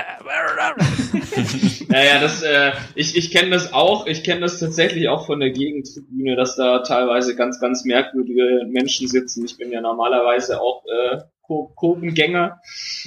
Was mich da dann teilweise nervt, dass man vom Spiel halt nicht allzu viel sieht, aber gut. Ähm, ich habe die Aktion jetzt halt genutzt, weil ich das Spiel mal von der Seite ein bisschen besser im Stadion mal wieder sehen wollte. Ähm, Mhm. Fand die Aktion eigentlich ganz cool. Also vor allem, äh, weil sonst äh, wäre wahrscheinlich tatsächlich äh, einige Karten noch äh, an Dynamo gegangen. Und das muss ja auch nicht sein, dass sie da irgendwie mit 15.000 Leuten anrollen. Ich meine, jetzt sind, glaube ich, äh, knapp sechs im Stadion. Ja. Irgendwie sowas. Genau. Also außer die haben jetzt noch, äh, ja, irgendwie so. Die, die 10 Prozent. Ich bin- Halt, ne? Ja, genau. Ich bin, ich bin äh, echt gespannt auf das Spiel. Also ich, ich hoffe inständig, dass wir eine Reaktion zeigen. Ich, ähm, ich hoffe auf einen Sieg. Ich wäre aber, also ich wäre mit einem Unentschieden tatsächlich zufrieden, wenn wir vernünftig kicken und es halt dann ein Unentschieden will. Und dann natürlich die, die weiteren Spiele müssen wir dann definitiv gegen München und Karlsruhe gewinnen. Äh, aber ähm, Dresden wird eine harte Nuss. Also vor allem, äh, die haben halt Philipp Heise, ne? besten Linksverteidiger der zweiten Liga. Ich hab- Ähm, ich- der, wie haben die den denn der, gekriegt? der, der macht zurzeit auch seine Kisten. Also der, der Mhm. kickt da echt richtig gut. Ja, ich der habe da die letzten, gut, ja. ich glaube gegen Würzburg war das, also oder ich bin mir gerade nicht sicher, oder war es gegen Sandhausen das letzte. Ähm, ich habe das tatsächlich äh, gesehen und der kickt da ziemlich gut meiner Meinung nach. Also ich bin auf das Spiel sehr, sehr, sehr gespannt. Das gefällt mir auf jeden Fall gut, wenn ehemalige VfB-Spieler sich in ihren neuen Verein, wenn die da gut ankommen und so, da hat man doch schon irgendwie ein angenehmes Gefühl. Ist natürlich blöd jetzt, dass der ausgerechnet noch gegen uns spielen muss, aber ähm, da hoffe ich mal, dass er nicht so gut ist, aber finde ich immer, finde ich immer schön, wenn die irgendwo ihr Zuhause finden, wenn es bei uns halt nicht ganz so geklappt hat. Ähm, ist immer gut. Ich stimme dir aber nicht ganz zu, dass ich mit einem Unzufrieden, äh, mit einem Unentschieden zufrieden wäre. Ähm, ich sehe es so, dass jetzt diese, diese, diese Woche mit den sehr vielen Spielen und ich würde mir wirklich inständig hoffen, dass die jetzt die nächsten drei Spiele einfach mal gewinnen. Da ist auch das, äh, das Derby gegen Karlsruhe dabei, damit wirklich mal die Mentalität wieder zurückkehrt, weil es kommen dann echt noch ein paar knackige Sachen. Also da sind sie zum Beispiel noch gegen Union dran. Da würde ich zum Beispiel sagen, ja, ein Gewinn wäre schön, aber es wird wahnsinnig schwierig. Da würde ich eher sagen, unentschieden. Dann sollen sie lieber jetzt die nächsten drei gewinnen. Und keine Frage. Also Hm. gewinnen wäre auf jeden Fall besser, um Gottes Willen. Also Ich will auf jeden äh, Fall, ich würde gern äh, beim, beim letzten Spiel ganz in Ruhe im Stadion sitzen und da soll alles durch sein, als dass da noch irgendwo was unklar ist und man muss dann noch äh, auf Toralarm gucken, so, ah, wie spielen die anderen? Oh Gott, sind wir durch, sind wir nicht durch? Und, Ich, ich fürchte, so wird's laufen, ganz ehrlich. Also ich glaube, das wird schon ein enges Höschen, aber ich denke auch, dass wir das wir schaffen. Sehr schön. Ähm, genau, wir spielen dann noch unter der Woche in München, äh, in dieser wundervollen Anstoßzeit um 17.30 Uhr. Ich frage mich, wer zu so Zeiten ins Stadion äh, können, gehen können soll, liebe DFL. Und dann äh, Schalke-Fan. Und dann das, dann das Derby äh, gegen Karlsruhe äh, am 9. April ist es, glaube ich. Ähm, findet ihr das eigentlich auch so erstaunlich, dass Karlsruhe so tief unten drin steht? Also ich meine, haben die nicht letztes Jahr noch oder vorletztes Jahr noch relativ weit oben mitgespielt? Ja. ja, und dann sie. hatten die auch ein bisschen Umbruch durch den, durch den Trainer und so. Ne? Also das hat halt wirklich was bewirkt. Der Trainer hat sich zwar nicht so richtig durchsetzen können, der ist doch, glaube ich, nach In Ingolstadt gegangen, ne, oder? Ja, der Oral, ne? Ja. Ja. Nein, der, der Mhm. äh, Kaczynski, ne? Ja. Ja, was ich krass schon- fand. Ja. Sorry, ja, bitte. Nee, mach du. Äh, bei, bei Karlsruhe jetzt nur, ich habe das Spiel von denen zu Hause gegen Hannover gesehen. Die haben die ja 2-0, glaube ich, weggehauen. Mhm. Und da waren die echt richtig gut. Und dann irgendwie die, ich glaube, die Konferenz im letzten Spieltag oder was äh, laufen gehabt. Das war eine komplett andere Mannschaft. Also das ist unfassbar. Ich bin mal gespannt, was, was für eine Truppe bei uns dann da aufläuft, weil ähm, das, das- das war echt krass. Also das war wirklich äh, Harnik par excellence, wie er bei uns immer war. Im einen Spiel knallt er dir die Kisten rein und im anderen denkst du, what the fuck, was, Ja. was sucht der Kreisliga-Kicker da? Ja. Also ähm, irgendwie, ich find's find's krass, was bei denen abgeht, aber wenn die sich nicht demnächst fangen, sind die auf jeden Fall weg. Mhm. Ja, die, wir sind ja schon so weit unten, das wird schon echt schwer. Also da müssen sie jetzt so eine Aufholjagd starten. Aber müssen wir da traurig sein? Eigentlich nicht. Da Nee, kann man eigentlich nicht Nö. Aber die spielen noch gegen uns, also Ach so, ja. ja da, da raffen sie sich wahrscheinlich nochmal auf oder so. Ja, ich sag auch gegen 60 und gegen Karlsruhe. Ich meine, die kämpfen auch gegen Abstieg und die, äh, das sind dann auch schon Spieltage 27 und 28. Ähm, also einfacher wird selbst gegen die Mannschaften unten halt nicht, ne? Ich möchte da auch an das äh, Spiel, wann war das, 2016 erinnern, als wir gegen den Tabellenletzten Hannover gespielt haben Mhm. und damals irgendwie in der Nähe der Europa League Plätze waren. Und was dann dazu geführt hat, dass der Abstieg dann eingeleitet wurde, ja, also wo dann alle folgenden Spiele irgendwie gefühlt verloren gingen. Hm. Also wenn Karlsruhe hier Tabellenletzter ist, ne, naja, Ja, Hauptsache die Geschichte wiederholt sich nicht. ja. Also absteigen werden wir hoffentlich nicht. Nee, ich glaube, das ist schon fast rechnerisch nicht mehr möglich, aber zumindest, ich habe glaube ich noch erstmal geguckt, wir können, wir landen auf jeden Fall vor Karlsruhe. Rechnerisch. Achso, wenn man jetzt alles, Die haben nämlich, ich glaube, 28 Punkte weniger als wir und sind nur noch neun Spiele. also das Saisonziel ist jetzt quasi besser als Karlsruhe zu sein. Das wurde revidiert. Ja, ähm, was auch ganz interessant ist, ja am nächsten Spieltag Hannover spielt gegen Union. Ähm, Lautern äh, und Braunschweig spielt bei Kaiserslautern. Ähm, ja, das sind aber erstmal die äh, einzigen Spiele äh, von den oberen Mannschaften gegeneinander. Wenn wir gegen Karlsruhe spielen, spielt Braunschweig gegen Dresden. Das könnte noch ganz interessant sein. Ansonsten, ähm, ich glaube, die Spiele kommen auch teilweise noch, wo die sich gegenseitig die Punkte wegnehmen. Ich glaube, Hannover spielt auch noch gegen Braunschweig. Das Derby kommt, glaube ich, auch noch. Ähm, ja, mal schauen. Aber da, da sehe ich es tatsächlich wie äh, Wolf und Schindelmeiser. Ähm, Wenn wir wir uns unsere Punkte nicht holen, ist es scheißegal, wie die gegeneinander spielen. Also ich, äh, wir brauchen mindestens 64, 65 Punkte, sonst wird das nicht reichen, auf jeden Fall. Ja. Und das sind jetzt dann noch äh, 25, ne? Glaube ich, brauchen wir dann. Wie viele Punkte haben wir im Moment? Neun, nee, 49, haben wir 49. oder so. Ja. Also im Prinzip musst du noch schon noch 25 Punkte holen. Das äh, ist schon schon eine Stange. Ja, das wäre schon gut. Deswegen unentschieden reicht bald nicht mehr. Also wir müssen zumindest Ja, gegen das die, die tabellenmäßig doch ein Stück schlechter sind als wir, wo wir durchaus Chancen haben, gegen die müssen wir auf jeden Fall gewinnen. Das hilft Weil. Dresden gar ich nicht so weit weg ist von uns, ne? Also die sind, keine Ahnung, sechs Punkte hinter uns, also nicht so viel. Ja, ja, sieben, glaube ich. Also es ist Oder auch nicht sieben? viel. ja, dann ist umso wichtiger zu gewinnen. Ja. Ja, du hast recht. Gut, also jetzt ist auch Tom überzeugt, dass wir gegen Dresden gewinnen müssen. Gut, dann würde ich gerade noch mal ein paar andere Themen ähm, ansprechen, die seit unserer letzten Folge passiert sind. Ähm, kleines Update über die zweite Mannschaft, die hat sich ein bisschen gefangen, hat dummerweise jetzt letzte Woche bei den Kickers äh, verloren mit 3 zu 1. steht aber immerhin in der Regional Regionalliga Süd ähm, mittlerweile auf Platz 10 und nicht mehr ähm, auf den Abstiegsplätzen. Ähm, ist ein bisschen peinlich, ich glaube, die Kickers sind letzter. Äh, nee, doch, die stehen auch schon ein bisschen weiter oben. Auf jeden Fall hat sich die zweite Mannschaft jetzt unter Andi Hinkel in der Rückrunde wieder ein bisschen gefangen. Das ist sehr schön. In der A-Jugend-Bundesliga ähm, hat äh, vor zwei Wochen war das letzte Spiel, äh, haben wir gegen Hoffenheim daheim 0 zu 4 verloren. Ähm, auch da ist immer noch Abstiegskampf. Der VfB ist da Neunter von zwölf, äh, von zwölf Mannschaften. Und dann schauen wir noch schon auf die B-Jugend. Da sind sie Tabellenzweiter hinter den Bayern, fünf Punkte Rückstand. Da hat man immerhin in Hoffenheim mit 5 zu 1 gewonnen. Äh, das letztes Wochenende. Und davor leider auch eine Heimniederlage gegen die Kickers. Heute Ähm, ist auch irgendein Spiel, ne? Heute. Ja, ich glaube, heute spielen sie auch. Irgendwie U23 oder sowas habe ich gelesen. Wir Ja, überlegen nämlich, ob wir mal hingehen. ist oben auf der Waldau. die spielen heute gegen, genau, gegen Waldhof Mannheim. Heute ist ja schönes Wetter hier in Stuttgart. Ja. Strahlender Sonnenschein. Es ist zwar noch ein bisschen kühl, aber es wird. Da müssen wir uns anders ranhalten. Die Spiele fangen in anderthalb Stunden an. Oh, echt schon? Okay. Ja, 14 Uhr. Gut. Äh, das ist eine Thema. Über Dresden hatten wir schon gesprochen, ähm, dass da äh, nicht ganz so viel kommen wie erwartet, aber trotzdem ist ein Fanmarsch wohl äh, zum Stadion geplant. Unter dem Motto Europa Europapokal in der zweiten Liga, was ich ganz reizvoll finde. Bin mal gespannt, wie dieser Fanmarsch. Kannst, kannst du mir das mal erklären? Das verstehe ich irgendwie nicht. ähm, der VfB hat in den 80ern, glaube ich, gegen ähm, Dynamo Dresden im UEFA Cup Halbfinale gespielt. Ah, okay. Und ähm, Fußballhistoriker und äh, alte VfB-Fans werden mich jetzt wahrscheinlich äh, zum Teufel jagen wollen, weil es äh, weil's falsch ist. Aber ähm, ich kann es mal kurz googeln. Ähm, genau, darauf zieht das halt ab.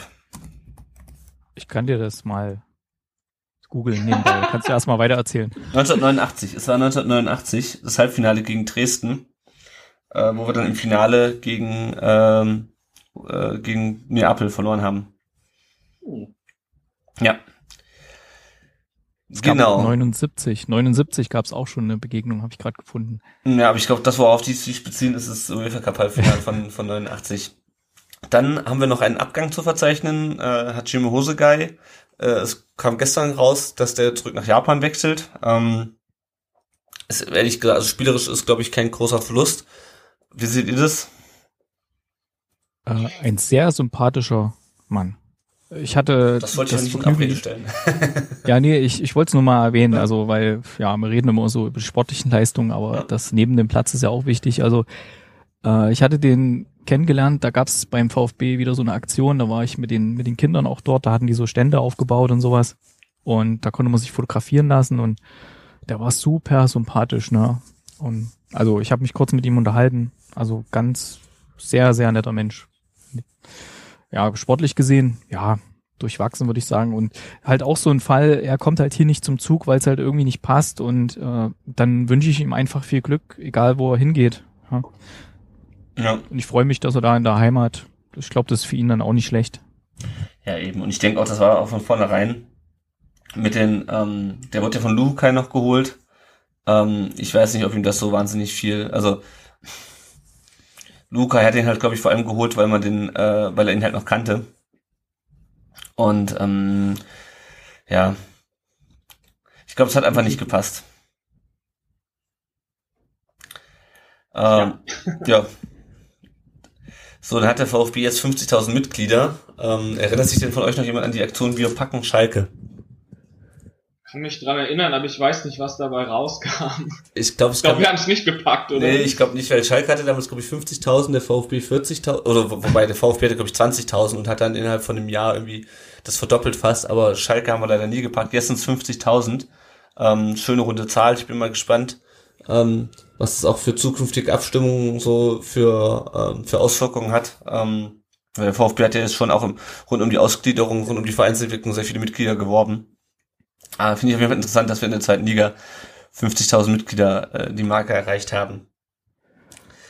Dann Aber ansonsten finde ich, äh, Mhm. Entschuldigung, ja, ansonsten finde ich, ähm, ja, wie der Verein so insgesamt hier verankert ist, da gibt's noch einigen Nachholbedarf. Ich war jetzt gerade in Hannover auf der Cebit und du siehst dieses Hannover 96 Logo überall, ne, bei den Stadtbahnen dran. Wir, wir unterstützen Hannover 96 und in den Geschäften in der Stadt siehst du bei Geschäften, die überhaupt nichts mit Fußball an sich zu tun haben, siehst du da irgendwelche äh, Logos und Trikots und du siehst Kinder damit rumlaufen. Es war kein Spieltag, ne, sei dazu gesagt. Und hier, mein kleiner Junge, der spielt hier bei uns ein bisschen Fußball. Das sind zwei Jungs im VfB-Trikot, die da spielen. Dann, was weiß ich, paar haben irgendwie Barcelona, paar haben Bayern und sowas. Also da fehlt schon noch einiges da hier Nachholbedarf. Gerade auch so die, die Kinder dann ein bisschen zu gewinnen. Na, da kommen wir ja vielleicht später nochmal dazu. Genau. Ähm, genau, das wäre fast eigentlich unser nächstes Thema.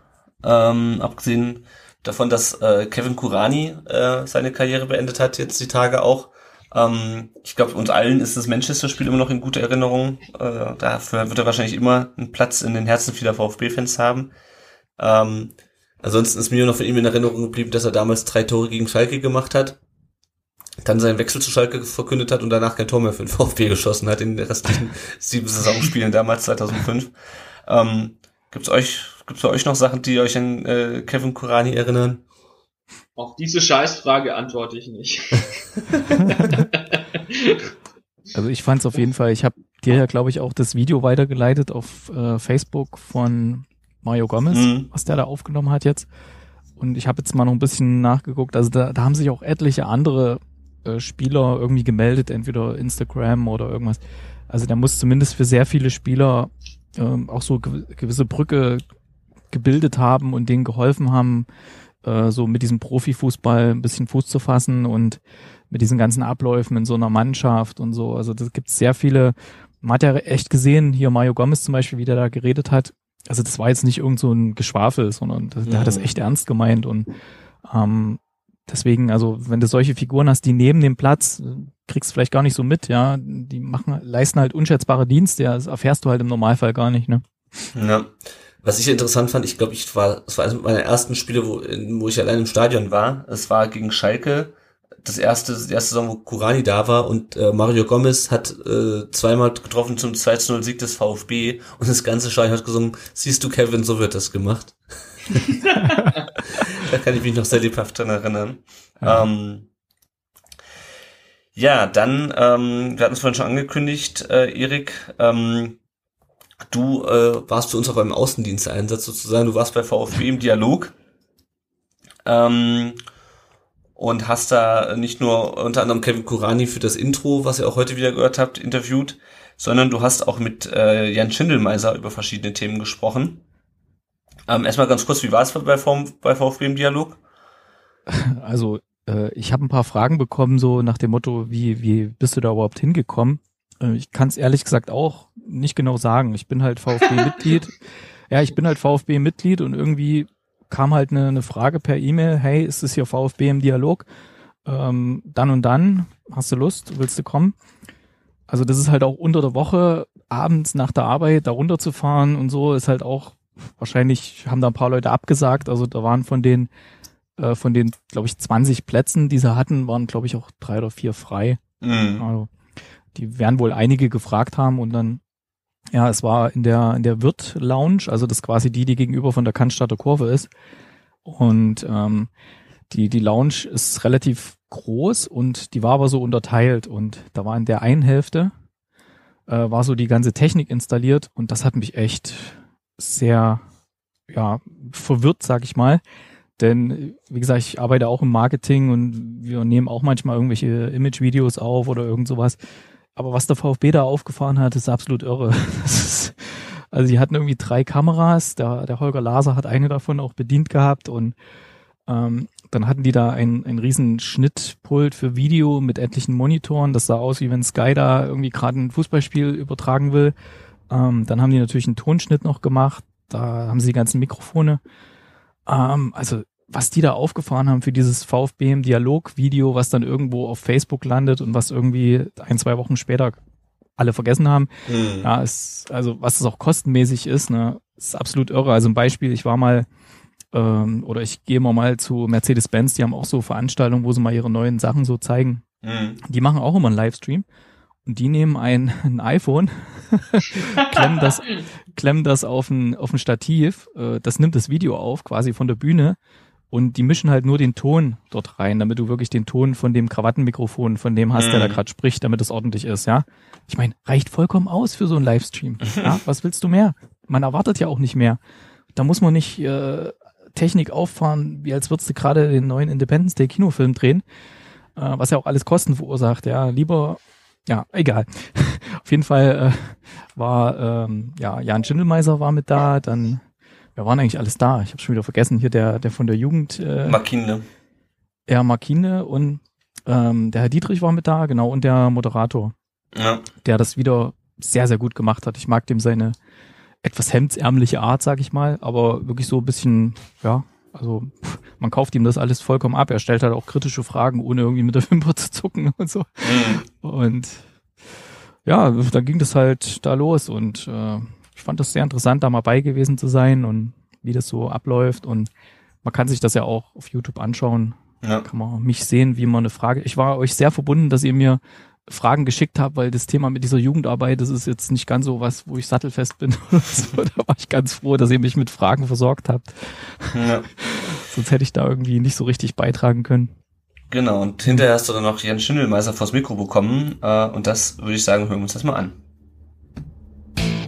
Rund um den Brustring Außenreportage. Stehe jetzt bei Jan Schindelmeiser. Hier sind nämlich ein paar Fragen offen geblieben von den gestellten, äh, die die Hörer gestellt Kann ich haben. mir gar nicht vorstellen, dass überhaupt eine Frage offen geblieben ist. Die haben nicht gepasst so richtig. Und zwar, die eine Frage ist, haben sich nämlich die beiden Herren vom Podcast Gedanken gemacht, der Lennart hauptsächlich, wie schaffen Sie es, speziell Herr Schindelmeiser, dass die ganzen Transfers so lange geheim bleiben? Weil in der Vergangenheit war es so beim VfB, man hat es schon ein halbes Jahr vorher gewusst, wenn der VfB an irgendjemand dran war. Wie machen Sie das? Was hat sich geändert? Also was vorher war, weiß, weiß ich nicht. Für mich hat das eigentlich auch, ist das ein Stück Normalität. Das hat äh, damit zu tun, dass wir mit den äh, Informationen diskret umgehen, dass auch die Berater und die Spieler, ähm, mit denen wir Kontakt haben, wissen, dass das von uns, äh, für uns von großer Bedeutung ist und wir bitten, das zu respektieren. Ähm, und gleichzeitig äh, drückt das äh, ähm, auch unseren guten Teamgeist äh, innerhalb ähm, ja, der Strukturen im Club aus. Wir versuchen schon auch ähm, eng und äh, vertraulich mit, mit, miteinander zu kommunizieren. Also wir müssen ja auch unsere Scouts losschicken, die schauen sich diese Spiele an ähm, in unterschiedlicher äh, Besetzung. Ähm, auch die sind involviert und äh, der Umstand, dass nicht, nichts an die Öffentlichkeit äh, gelangt, heißt ja, dass äh, auch diese Menschen sehr vertraulich mit diesen sensiblen äh, Geschichten umgehen. Und ich finde das großartig, so muss das sein. Ja. Gut, zumal sie ja immer so einen Knaller aus dem Hut zaubern, äh, mit dem keiner gerechnet hat. Ne? So ist es. Du hast auch noch eine Frage. Vielleicht sagst du kurz noch deinen Genau, Namen. äh, mein Name ist Ron, Ron Merz. Ähm, ich habe ein bisschen eine Frage, die so um die Erweiterung des Vereins geht. Erstmal naheliegend. Ähm, als Vater einer Fußballspielenden Tochter äh, gibt es den Gedanken, auch mal in, in den Frauenbereich reinzugehen. Ist immerhin äh, die Hälfte der Bevölkerung, ja. Ähm, ist Potenzial da, könnte auch identitätsstiftend sein. Und wenn wir vielleicht noch ein bisschen abstrakter werden, ähm, gibt es ja mittlerweile auch äh, Vereine, die zum Beispiel Richtung E-Sport gehen. Gab es da auch schon mal äh, Gedankenspiele in die Richtung? Ja, letzte, letzteres Jahr. Ich, jetzt beantworte ich den zweiten Teil der Frage nicht Ja. deshalb, weil ich äh, um den ersten herumkommen will. Bei der ersten Frage bin ich komplett überfordert. Also Ja. wir haben äh, aktuell keine Diskussion darüber, ob wir ähm, unsere Sparten oder den Club erweitern um eine ja, Mädchen-Frauensport-Abteilung. Haben wir nicht diskutiert, steht aktuell äh, nicht an. Mehr kann ich dazu im Augenblick nicht sagen. Ob das immer so bleiben muss, ist eine ganz andere Geschichte. Ähm, zum, zweiten, zum zweiten Teil.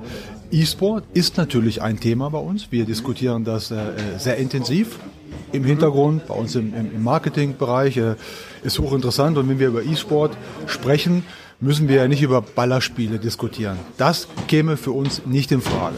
Aber alles, was ja mit FIFA, mit, mit Sport, mit Fußball zu tun hat, ist hochinteressant und äh, auch für uns, die ähm, ja eher ähm, gedanklich äh, ausgerichtet sind auf das, was auf dem realen grünen Rasen passiert, ist das natürlich ein Ph- ein Phänomen. Es ist ja unglaublich, wie viele Menschen dieser Bereich äh, ja, ähm, anlockt. Ja, man sieht, wie voll die Hallen sind und wie viele Millionen Menschen bei den großen Events ähm, ja, diese Events verfolgen. Ja. Also jetzt über, über das Internet, äh, teilweise ja auch über, über sogar über TV-Berichterstattung, die dann über die E-Sport-Events äh, äh, berichten. Das ist unfassbar. Also wir haben jetzt vor, vor kurzem auch ein paar Aufnahmen gesehen, bei uns auch in, einer in einer Präsentation aus dem, aus dem eigenen Haus und ich war ja, total fasziniert. Mhm. Ist ein Thema, um es auf den Punkt zu bringen, äh, mit dem wir uns sehr intensiv auseinandersetzen und äh, ja, ähm, ich auch glaube, dass wir uns ähm, äh, dass wir das in, den, in der nächsten Zeit, wann kann ich noch nicht sagen, ähm, auch äh, ganz konkret in Angriff nehmen wollen. Dankeschön. Sehr gut.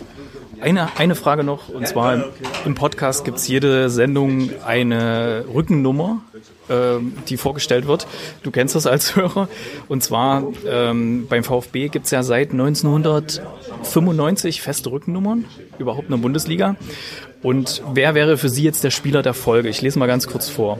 Aktuell ist ja Pavard, die Nummer 21, Benjamin Pavard. Sehr guter Transfer von Ihnen übrigens. ähm, Adam Luschek hat es vorher gehabt, die 21. Davor Christian Molinario. Davor Khalid Boularus. Davor Ludovic Marnin. Davor Philipp Lahm. Davor Thomas Ernst. Davor Jochen Entres davor Sebastian Fournier und davor Sascha Meyer. Wer wäre jetzt Ihr Spieler aus dieser Reihe? Das sind alles super Spieler. Und wenn ich mich entscheiden muss, dann natürlich äh, für unseren Jungen, der uns momentan begleitet. Aber das war schon eine sehr äh, interessante und hochkarätige Aufreihung, die Sie mir da gerade vorgeführt haben. Alles Gute, Jungs. Okay. Was wäre deiner? Ich äh, würde wahrscheinlich äh, aus historischen Gründen zum Philipp Lahm tendieren. Ähm, aber natürlich insbesondere, weil er morgen ran muss, ähm, den Benjamin natürlich äh, auch äh, weit oben sehen. Ja. Ich als Halbfranzose Benjamin Pavard, okay, eindeutig. Also. Okay, vielen Dank, Herr Schindmeister. Ja, gern, gern. Vielen Dank, Ron. Liebe Grüße. Dankeschön. Liebe Grüße. Alles Tschüss. Gute. Ciao. Okay. Tschüss. Rund um den Brustring Außenreportage. Ja, sehr schön. Ähm, sehr interessant, äh, würde ich sagen. Ähm, Vielen Dank auch, äh, Erik, dass du dich da äh, überwunden hast und äh, den Schindelmeister angesprochen hast. Nö, der war super, super sympathisch. Also so ja. wie er auch im, im Fernsehen und auf YouTube und so rüberkommt, so ist er auch, wenn man ihn quasi abseits trifft der Kameras. Und äh, kurze ein Anmerkung noch, der Ron, den man hier gehört hat, das ist einer von diesen Patreon-Sponsoren, der ist auf mich zugekommen, weil ich habe ja am Anfang äh, was in der Sendung noch nicht zu sehen ist, äh, in der YouTube-Sendung, habe ich ja erwähnt, dass ich von rund um den Brustring ein paar Fragen bekommen habe. Und darauf hat er mich dann angesprochen, so, hey, sag mal, wer bist denn du von den beiden? Habe ich gesagt, nee, ich bin keiner von den zweien, sondern ähm, ja, genau, ich äh, helfe da nur ein bisschen mit aus und so. Ja, Ron ist auch ein sehr sympathischer. Viele Grüße von der von der Seite. Ja, viele, viele Grüße, Grüße an dieser Stelle. Ja, auf jeden Fall äh, sehr interessant, was er da gesagt hat. Also Mädchenfußball, das habe ich mich auch schon mal gefragt, ähm, wann der VfB da einsteigt. Ähm, ist natürlich auch wieder eine zweite Mannschaft wahrscheinlich wieder ein zusätzlicher Kostenfaktor für den Verein. Ähm, wobei da ja wirklich nicht so, nicht so wahnsinnig viel Geld reinfließt, äh, nehme ich an. E-Sport ähm, ist auch sehr interessant, dass der VfB da aktiv drüber nachdenkt. Denkt dran, äh, wenn ihr irgendwann mal äh, VfB-Spielern beim FIFA-Zocken zuschaut, bei uns habt ihr es zuerst gehört. ich habe ähm, auf jeden Fall tatsächlich mal so, habe ich das mal ein bisschen laufen lassen. Ich habe im Fernsehen, im Satelliten-TV auch so einen Sender, wo, ja. wo solche Sachen laufen. Da gibt's tatsächlich einige, äh, die beim E-Sports ähm, auch mit dem VfB spielen. Ja, mhm. also jetzt nicht zweite Liga, sondern das war Übertragung vom letzten Jahr und so. Mhm. Also da gibt es zumindest einige E-Sportler, die auch den VfB als Mannschaft auswählen und damit spielen. Also das hat mich mhm. auch überrascht. Deswegen wäre natürlich gut. Ich meine, das sind ja jetzt sind jetzt keine riesen Kostenfaktoren, ja. Du hast da irgendwelche Kids, die da richtig äh, gut drin sind und die unterstützt halt ein bisschen und ja. kriegen halt irgendwie ein Trikot oder sowas. Wobei ja, warum nicht? Da ne? wird richtig Geld mit verdient, ne? Mit E-Sport, ich, ich, glaube, das, ich glaube, das Geld, ähm, ich weiß nicht, ob das so im Vordergrund stehen sollte bei der Aktivität, aber wenn du einfach sagst, hey, als Verein äh, hast du da, sponsorst du irgendwelche zwei, drei Jugendliche, die da gut sind ähm, und die identifizieren sich halt auch mit dem VfB und spielen mit der Mannschaft im E-Sports, dann eher so dieser Marketing-Effekt, den sehe ich da noch viel eher, als dass du da großartig, einfach, dass du dort vertreten bist auf solchen Turnieren, mhm. auch als VfB. Ja, ja, klar. Jetzt gar nicht mal, dass da irgendwelche riesen Preisgelder da reinkommen. Ich glaube, das ist eher so der Marketing-Effekt. Nee, ich meine nur für, für so Einzelspieler, die kriegen, glaube ich, relativ viel Geld dafür teilweise. Ach so, also ja, aber wenn du jetzt hier neu neu hochziehst. Ich kenne das von, von Counter-Strike, da war ich früher ein bisschen aktiver und äh, gerade die Top-Teams, äh, ja, brutal. Ähm, gerade die Top-Teams verdienen da richtig Asche damit. Also das, ähm, da, da ist schon eine unfassbare Industrie mittlerweile dahinter. Ja. Und ähm, auch, also da gibt's natürlich auch Sponsoren. Also da sieht man, ähm, ja, ich werde jetzt keine nennen, aber also diese ganze PC-Sparte und so weiter, die ist, die ist da schon durchaus äh, dabei und pumpt da schon ordentlich Geld rein. Und wenn du da ein gutes Team hast, ähm, kann Ja. man sicherlich Geld damit verdienen, aber ich denke auch, dass es äh, marketingtechnisch wirklich ähm, spannend sein kann, weil man die Jungen äh, dann halt ähm, ja da abholt, wo sie halt auch viel Zeit verbringen. Das ist mittlerweile halt leider nicht mehr nur auf dem Fußballplatz, sondern halt auch vor der Playstation oder vom Computer. Ja. Wobei leider, weiß ich nicht, ob leider, aber so ist es halt. Ich glaube, es ist einfach eine andere Generation. Ja, glaube ich auch. Mit anderen technischen Möglichkeiten. Oh Gott, jetzt fühle ich mich alt. Ähm, Aber da können wir ja gleich mal äh, zu dem Thema kommen hier. Wie, wie kann man jetzt die Jugend gewinnen? genau. Da wollte ich ganz überleiten. ähm, Perfekt. Ja. Eine wunderbare Überleitung. ähm, ist natürlich so, ähm, ich wäre doch ab, ab und zu mal gefragt, weil im Kollegenkreis, weil die ja wissen, ja, ich gehe mit meiner Tochter immer ins Stadion und so und da gibt's viele Eltern, die die mich dann auch fragen, na, wie funktioniert das, klappt das so und auf was muss man da achten? Also ist natürlich zum einen eine riesen Menschenmenge. Ich rede jetzt gar nicht mal von irgendwelchen Anschlagsgefahren, sondern einfach so mit der mit der Abwicklung. Also gerade Leute, die noch nie im Stadion waren. Und ähm, ich kann also nur jeden eigentlich dazu ermutigen. Also man kann auch mit Kindern locker ins Stadion gehen. Das einzige Mal, wo es ein bisschen ähm, brenzlig wurde, das war, ähm, ich hatte ja berichtet, dass, dass ich mal so Karten über Ebay gekauft hatte äh, in der Anfangszeit und bei dem Spiel gegen HSV, da haben die im, in ihrem Auswärtsblock richtig Ballett gemacht und hatten irgendwelche Pyros. Und als die dann so fast abgebrannt waren, haben die die rübergeworfen zu uns. Da ist so einer irgendwie so zwei Meter neben mir gelandet. Ähm, und da war es schon ein bisschen mulmig. Ne? Und ähm, das fand ich jetzt nicht so toll, aber ich sag mal, wenn man, wir waren dann lange Zeit im Ravensburger Familienblock. Da kann man ja äh, Karten günstig kaufen, auch Dauerkarten. Und da ist natürlich alles total safe und wird für die Kinder viel gemacht. Ähm, da ist Fritzle da, da können die sich fotografieren mit dem Fritzle. Der kommt ja auch jedes Mal vor dem, äh, vor dem Spiel dann raus und feiert da ein bisschen. Ich weiß auch, dass die, dass die Cannstatter Kurve das eher immer ein bisschen bäh findet und so, wenn der Fritzle kommt. Da für die Kinder ist es echt toll. Und ähm, ich würde, wenn ich mir das wünschen dürfte, würde ich mir auch wünschen, dass da vielleicht das ganze Stadion auch ein bisschen mitmacht. Weil es ist halt schon, für die Kinder ist es toll, wenn da Fritzle kommt und aber wenn das restliche Stadion einfach ruhig ist und äh, nur der Dinge hart, die da passieren, genauso bei der Stadionrunde. Meine Tochter war jetzt ähm, beim letzten Heimspiel war sie bei dieser Stadionrunde mit dabei, wo die Kinder mit ihren Fähnchen da Ah. rumlaufen. Ne? Mhm. Ähm, hat sie auch über einen Fritzle-Club ähm, die Einladung bekommen. Und ähm, das wäre halt schon schön, wenn da vielleicht auch Cannstatter Kurve ein bisschen wenigstens klatschen würde, richtig laut oder ein bisschen mitfeiern würde. Das wäre für die Kinder wirklich ganz, ganz toll. Und gut, die Kinder, die jetzt eh schon dort mitlaufen, das, die sind ja schon eigentlich vereinnahmt, VfB und so, Mhm. die werden auch nicht irgendwo anders hingehen, aber ja, einfach um das Erlebnis so perfekt zu machen, das wäre schon cool, wenn da ein bisschen äh, Gesang oder irgendwas oder wenigstens klatschen oder eine Welle machen, mal das Stadion. Es wäre Mhm. auch schön, um sich ein bisschen warm zu machen. Meistens braucht ja die Cannstatter Kurve auch am Anfang noch ein bisschen, um warm zu werden. Bevor es so richtig losgeht. Ansonsten, Fritzle Club hatte ich jetzt schon mal erwähnt, ähm, kostet jetzt äh, im Jahr, äh, warte mal, ich hatte ich es nicht ins Dokument geschrieben hier? Nee, Moment. Ähm, hier habe ich es stehen. Kostet im Jahr 33 Euro. Mhm. Klingt jetzt erstmal viel äh, und kostet nämlich auch aktuell noch eine einmalige Aufnahmegebühr von 18,93 Euro. Aber jetzt kommt's. Was bei mir am wichtigsten reinschlägt, man bekommt 10% Rabatt auf alle Artikel im VfB Fancenter Mhm. und auch im Milaneo Fancenter, also im VfB Shop. Mhm. Das heißt, wenn wir irgendwelche Trikots kaufen, das kaufen wir alles über die Fritzle-Karte von meiner Tochter, weil du sparst einfach mal 10%. Mhm. Und da hast du, wenn du ein Trikot kaufst, das kostet ja irgendwie 80 Euro, mit Flock noch ein bisschen mehr, dann, ja, dann kaufst du ein, zwei, die Tochter will ja auch eins und dann holst du dir vielleicht mal noch einen neuen Schal oder irgendwas, dann hast du locker das Geld schon wieder drin. Dazu kommt noch, dass du auf alle möglichen VfB-Sachen auch nochmal Rabatte bekommst. Ähm, und bei irgendwelchen Aktionen wirst du eingeladen, dass jetzt zum Beispiel Ostern ist wieder eine schöne Aktion, wo Familien hingehen können, da suchen die irgendwie Ostereier im Ravensburger Block und die können dann mal in die Katakomben reingehen, kriegen eine, eine Führung. Genauso hatten sie auch immer so ein, äh, eine Fritzle-Club-Party gehabt. Ähm, da können die Kinder, ähm, da sitzen die ganzen Spieler in diesen ganzen VIP-Logen drin im, äh, im Business Center und da können die Kinder reingehen und sich Autogramme holen. Und da kommt sie dann, nimmt sie, gebe ich ihr meistens mein Trikot mit, weil als Erwachsener darfst du nicht rein, musst du vor der Tür stehen. das ist immer ein bisschen schade. Weißt du, stehst draußen, oh, da drin, oh, da ist der und der und der, oh, würdest gern mal rein und Hi sagen oder irgendwas. Nee, dürfen nur Kinder rein und die machen dann halt Selfies und ähm, letztes Jahr war das ausgerechnet äh, so in dieser ganzen Grippewelle drin und das hat dann nachher auch dazu geführt, dass irgendwie sehr viele VfB-Spieler krank waren. oh Gott.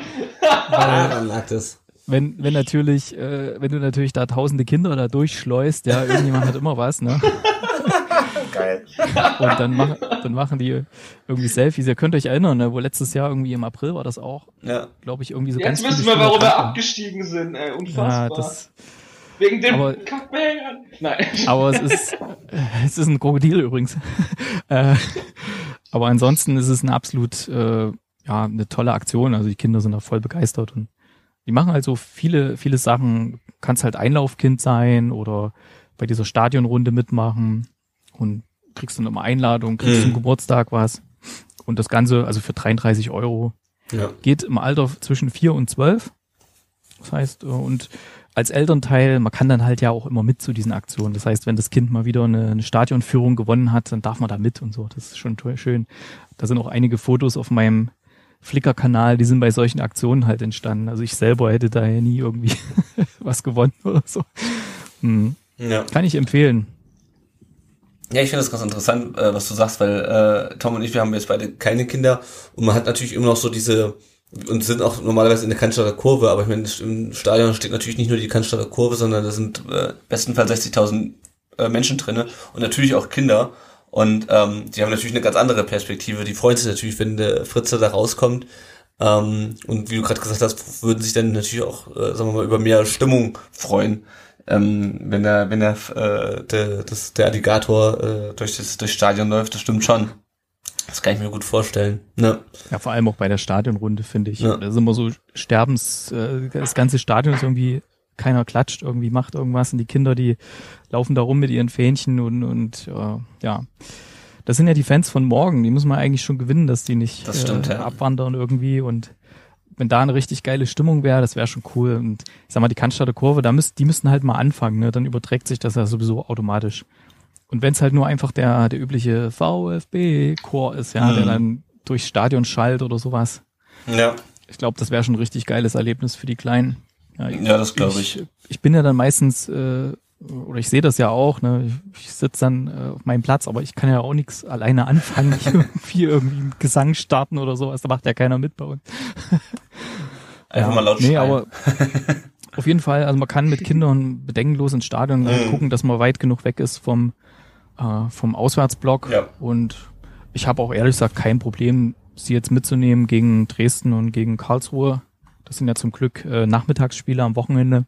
Ja. habe ich auch keine, absolut keine Bedenken. Die Sicherheit ist immer gewährleistet. Ich glaube, im Stadion sind so viele Polizisten und außenrum. Äh, ich glaube, im Stadion ist man sicherer aufgehoben als, äh, weiß nicht, äh, samstags zum Einkaufen auf der Königstraße oder so. Oder, sagen wir mal, montags nachts, äh, da wo Kevin Großgott sich rumgetrieben hat. Ach so, ja.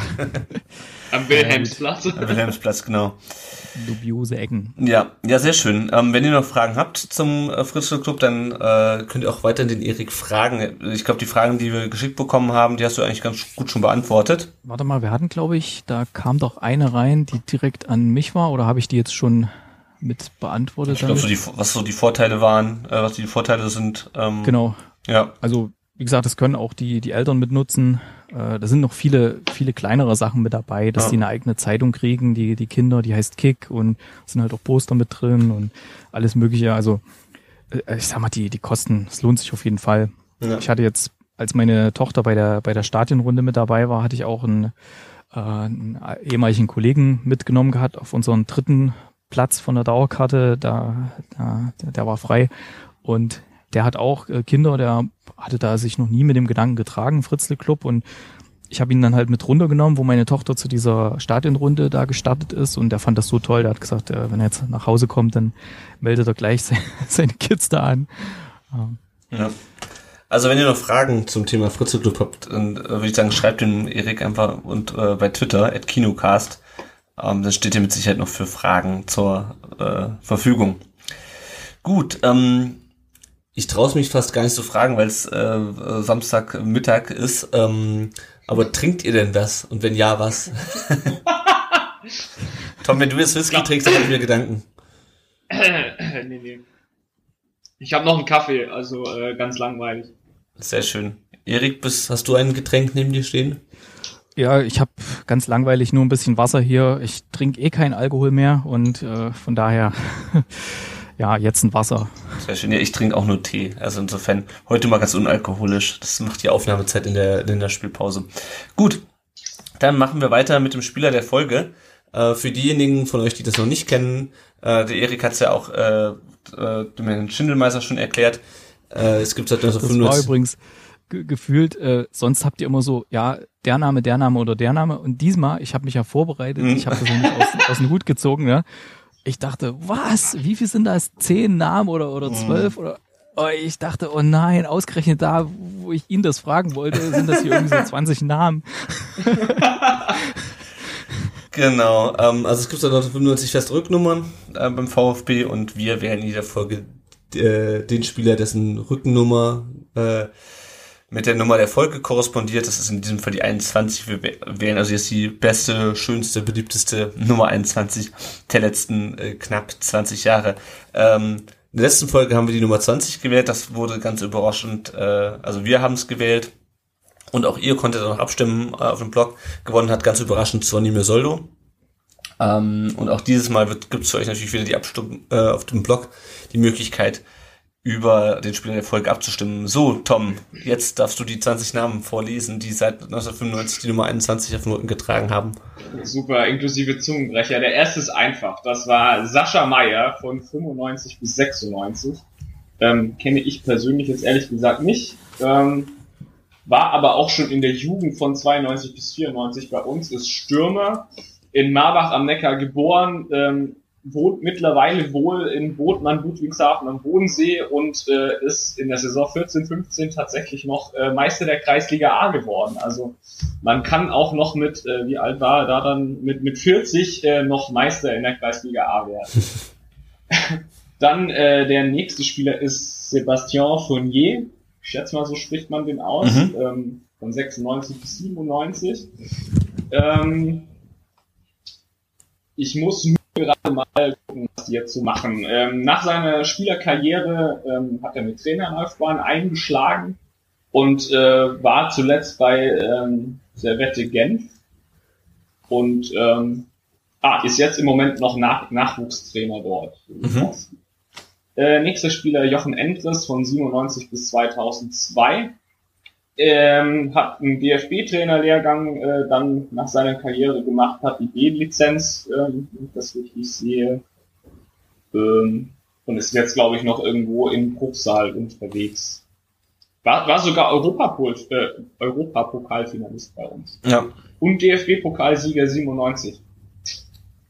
Ähm, nächster Spieler Thomas Ernst von 2002 bis 2003 ähm, war danach noch äh, bei Kaiserslautern und äh, hat mal ähm, kurz die äh, Deutschland Frauen äh, trainiert als Obertrainer, also bei uns ähm, mittlerweile auch seine Karriere beendet und war, glaube ich, irgendwo noch in China äh, engagiert, wenn ich das richtig sehe. Ja. Das ist eigentlich Thomas Ernst, den, äh, ich meine, irgendwie habe ich da gerade ein, ein, Bild auf jeden Fall. In, ja, ja, der war, der war Ersatztorwart hinter. Ähm, genau. Und auch irgendwie mit Bochum. Äh, genau. Hm. Ähm, genau. Der nächste Spieler, den kennt äh, vermutlich auch jeder, ist Philipp Lahm von 2003 bis 2005. Ähm, glaube ich, muss nicht großartig äh, darauf eingehen, was er alles getan hat. Ähm, beendet jetzt ja auch seine Karriere bei den Bayern und will, glaube ich, auch nicht äh, unbedingt ähm, dort dann weitermachen, hat äh, sich, glaube ich, auch so sehr viel aufgebaut, ähm, ist sozial ziemlich engagiert. Ähm, ja, der nächste Spieler ist äh, die Legende Ludovic Magnon von 2005 bis 2009. Ähm, war Meister mit uns 2007, ähm, ist äh, 2009 oder nee, 2010 zum FC Zürich gewechselt. Ähm, genau. Und äh, was er heute macht, weiß ich ehrlich gesagt gar nicht. Ich glaube, der auch die aber Karriere hat er schon beendet, ne? Ich meine, ja. Äh, genau, er hat, glaube ich, äh, irgendwie Assistenztrainer im Nachwuchsbereich des FC Zürich. Ich denke, dass er da noch äh, aktiv ist, weiß ich aber nicht so genau. Er ist äh, U19-Trainer beim FC Zürich. Äh, bei bei ähm, bei Wikipedia steht irgendwie auch, äh, bei sonstiges Magnons Stärken sind seine Dynamik, mit der er in der Lage ist, Angriffe über die linke Seite zu lancieren, sowie seine kämpferische Einstellung. Deswegen gehört er nicht zu den technisch versiertesten Spielern und hat gewisse Schwächen in der Defensive. Das ist irgendwie super. so viel dazu. Okay. Ähm, der nächste Spieler ist äh, Canicula Rus, war von 2010 bis 2012 bei uns. Ähm, ist, nachdem er bei uns war, nach Portugal zu Sporting gegangen, ähm, war dann bei Brøndby, wo jetzt Sorge ist. Oder? Ich weiß es gerade gar nicht. Ja, ja, ich glaube ja. ja. Dann äh, danach äh, noch zu Rotterdam bis 2015 und ähm, ja, was man vielleicht da noch äh, von ihm kennt, ist diese Posse mit seiner Ex-Frau und so, mit äh, Sabia Bularus und Van der Vaart und so weiter. Ähm, was er jetzt tut, na doch, hier sehe ich es gerade genau, ähm, hat Mitte Februar 2016 das Ende seiner Karriere ähm, bekannt gegeben, nachdem er dann sieben Monate keinen Verein gefunden hat. Also was er im Moment macht, weiß ich nicht genau. Ähm, der nächste ist Christian Molinaro, war bei uns 2010 und dann mit Unterbrechung tatsächlich wurde der verliehen, oder? Ähm, nee, der hat die Rücken, das geht, geht ja nur um die Rückennummern. Ach so, um die Rückennummer, okay, alles klar. Der hat die Rückennummer ähm, gewechselt. Genau, also war zumindest 2010 bis äh, 13 bei uns. Ähm, ist danach nach Parma dann und ähm, war sogar bis 2014 bei uns, glaube ich. Und äh, danach zum FC Turin und da ist er meiner Meinung nach immer noch. Ja, ähm, also spielt, glaube ich, auch noch dort. Genau. Äh, der nächste Spieler ist äh, natürlich auch legendär. Das ist Adam Gruschek. War hier von 14. Fußballgott. Entschuldigung. War hier von 40, von 14 bis 16 und ist dann 2016 zu Legia Warschau gewechselt. Ähm, was er dort macht, weiß ich nicht genau. Champions League spielen. Fußballspiel. und ähm, aktuell haben wir dort äh, Benjamin Pavard, ähm, kam Anfang der Saison von OSC Lille und äh, macht, glaube ich, einen ganz guten Job bei uns. Ja, ähm, von Herr Schindelmeiser war natürlich äh, Pavard schon äh, Spieler der Folge. Erik hat es auch schon gesagt, Ron auch. Äh, Lennart, dein Spieler der Folge. Ähm, ich, das ist eine sehr illustre Reihe von Spielern, die ich, äh, zu denen mich teilweise eine Hassliebe verbunden hat. Also gerade Ludwig Magnon. ähm, ich würde aber, äh, ich habe so ein bisschen Hemmungen, Philipp Lahm zu nennen, weil der mir eigentlich auf den Keks geht. und weil der auch ähm, mittlerweile auch schon einfach seit zwölf Jahren bei den Bayern spielt.